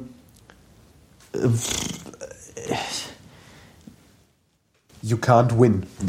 was heißt, ja, was heißt you can't win? Vor also ich frage gerade, ja gut, wenn ich jetzt vielleicht zur Taz gegangen wäre, aber zur Taz wäre ich nicht gegangen. gerade sagen. Beziehungsweise, wenn ich zur Taz gegangen wäre, hätte man gesagt, ach, den wollt wohl kein anderer nehmen. Ja. Also, wie Das meine ich mit You can't win. wie, ja, wie man es macht, macht man es falsch. So. Und ich bin halt, ich bin halt leider total glücklich. Ich bin halt leider total glücklich. Weißt du, der Unterschied zu den Piraten und Springer ist, wenn du bei den Piraten irgendeine Position bekommen hast, dann wurdest du blöd angemacht und äh, beschimpft vom ersten Tag an und man hat dir Knüppel zwischen die Beine geworfen. Bei Springer Kriegst eine Visitenkarte. kriegst du eine Visitenkarte, die Leute sagen herzlichen Glückwunsch, wow, ich freue mich so für dich, oh cool, dass wir jetzt in Zukunft mehr zusammenarbeiten können, ja, so, oh, guck mal hier, dieser Mediabericht ist ja total positiv, ja, und lauter nette Menschen, mit denen man zusammenarbeiten kann, ja, ich habe am Anfang wirklich, am Anfang, ich meine, ich bin ja seit Anfang Januar jetzt da. Am Anfang habe ich echt so gedacht, äh, oh Gott, jetzt wollen die mich hier irgendwie, wollen die mich verarschen oder irgendwie was. Bis, bis ich verstanden habe, dass die letzten fünf Jahre in der Politik mich einfach so unfassbar paranoid gemacht haben und so unfassbar misstrauisch und, und, äh, und ey, antisozial in einer gewissen Weise, ja, dass ich jedem Menschen erstmal unterstelle, er will mein Schlimmstes und er will mich jetzt linken und äh, äh, er will mich reinlegen und hinters Licht führen und wenn mich jemand lobt, dann ist das doch bestimmt ein vergiftetes Lob und Ich so. erinnere ja? mich dran, wir haben uns doch drüber unterhalten. Also, was wollen die eigentlich wirklich von, von dir? Ja, ja, ja. ja, ja genau. dich. Ja, mich, genau. Aber das stimmt ja, schon, ja, also, ja. also das, das, das, dass ich es gar nicht mehr gewohnt war, in einem, sag ich mal, normalen 9-to-5 Arbeitsverhältnis irgendwo hinzugehen, wo du auch nicht so eine Überidentifikation hast. Ne? Bei den Piraten, die Leute im Piraten-T-Shirt, Piratenkrawatte, Piratenhemd, Piratenunterhose, alles mit Piratenbuttons voll. Ja. Äh, und ja, und du da halt Leute hast mit einer Arbeit und einem Leben. Und mir das extrem gut getan hat, einfach nochmal mit, also wieder normalen Leuten zusammenzuarbeiten, die halt eine Familie haben, die einen Kredit abbezahlen müssen, ja, die normale Leute Probleme haben, ja, und nicht so, äh, du standst wieder öfter in der Zeitung als ich, jetzt bin ich aber beleidigt, ja, und äh, das fand ich aber nicht gut, wie du dich da geäußert hast. Und äh, der Christopher hat mir wieder eine gemeine SMS geschrieben, sondern einfach normale Leute, ja, deren größtes Problem es ist, wenn das Kind, weiß ich nicht, äh, Aua hat und früher aus dem Kindergarten abgeholt werden muss, ja. Oder die sich halt überlegen, fahre ich dieses Jahr nach Mallorca in den Urlaub oder nach Frankreich, ja. So, äh, was mir auch nochmal total gut getan hat, einfach um Abstand von diesem Abgeordnetenhaus zu bekommen und nochmal zu sehen, was für eine lächerliche, selbstreferenzielle Scheiße das ist, die vollkommen an den Bedürfnissen der Berlinerinnen und Berlinern irgendwie vorbeidilettiert. So. Ja, wo ich sage, so danke Arbeitsleben, ja, danke für das Öffnen der Augen. Und ja, mir geht's, mir geht's gut. Ich bin da mit mir, ich bin da mit mir im Reinen. Was genau machst du da eigentlich jetzt? Ich habe nur die kurze Notiz, irgendwie Innovations... Ja, also das, das weißt Ganze... du das überhaupt schon? Also hast du dich schon so weit Nein, das Ganze, das Ganze, das Ganze nennt sich äh, äh, Leiter strategische Innovation und ähm, jetzt ist es äh, in der Wirtschaft anders als bei den Piraten, die alles immer transparent gemacht haben. Äh, ich arbeite da halt an konkreten Projekten im Konzern und ähm, äh, werde da unter anderem aber auch fürs Denken bezahlt, dass ich eben nicht äh, im operativen Geschäft, sag ich mal, drin bin, sondern mir themenbezogen lang genug Gedanken machen kann, wie soll denn jetzt das Unternehmen äh, in gewissen Situationen auf gewisse Dinge reagieren. Ja, und deswegen berichte ich auch eben an den Vorstand, weil es dann nämlich genau darum geht, meine Expertise, meine Einschätzung, weil ich eben mehr Zeit habe als jemand wie, weiß ich nicht, Matthias Döpfner, der einen äh, äh, Terminplan hat mit einer Stunden, also mit einer 15 Minuten, 30 Minuten Taktung. Da kannst du dich nicht in Sachen einlesen, da kannst du dich nicht äh, tief mit Dingen beschäftigen, sondern brauchst du halt Leute in deinem Umfeld, die dir sagen, ich sehe das so und so und so. Und wir haben jetzt die und die und die Option. So. Und that's, that's the point, ja, dass ich da einfach mit meiner äh, Expertise bezüglich Internet und der Welt und äh, was sich da alles so entwickelt, ähm, Dinge tue. Also ich habe im, habe im Juni, ich habe im Juni 2014 einen Artikel in der FAZ drüber gehabt, was die Health App und was die Apple Watch für Konsequenzen haben wird fürs Gesundheitssystem. So jetzt dreiviertel Jahr später rollt die äh, Apple Watch aus, IBM sagt, wir wollen die Gesundheitsdaten, Generali sagt, äh, wir wollen die äh, Gesundheitsdaten für unsere ähm, Versicherungsdings und so. Also sagen wir mal so, ich werde dafür bezahlt, mir Gedanken über technologische, gesellschaftliche Entwicklungen zu machen und mir zu überlegen, okay, wie positioniert sich, wie, wie kann sich Springer da positionieren? Christopher Lauer, vielen Dank. Holger Klein, vielen lieben Dank.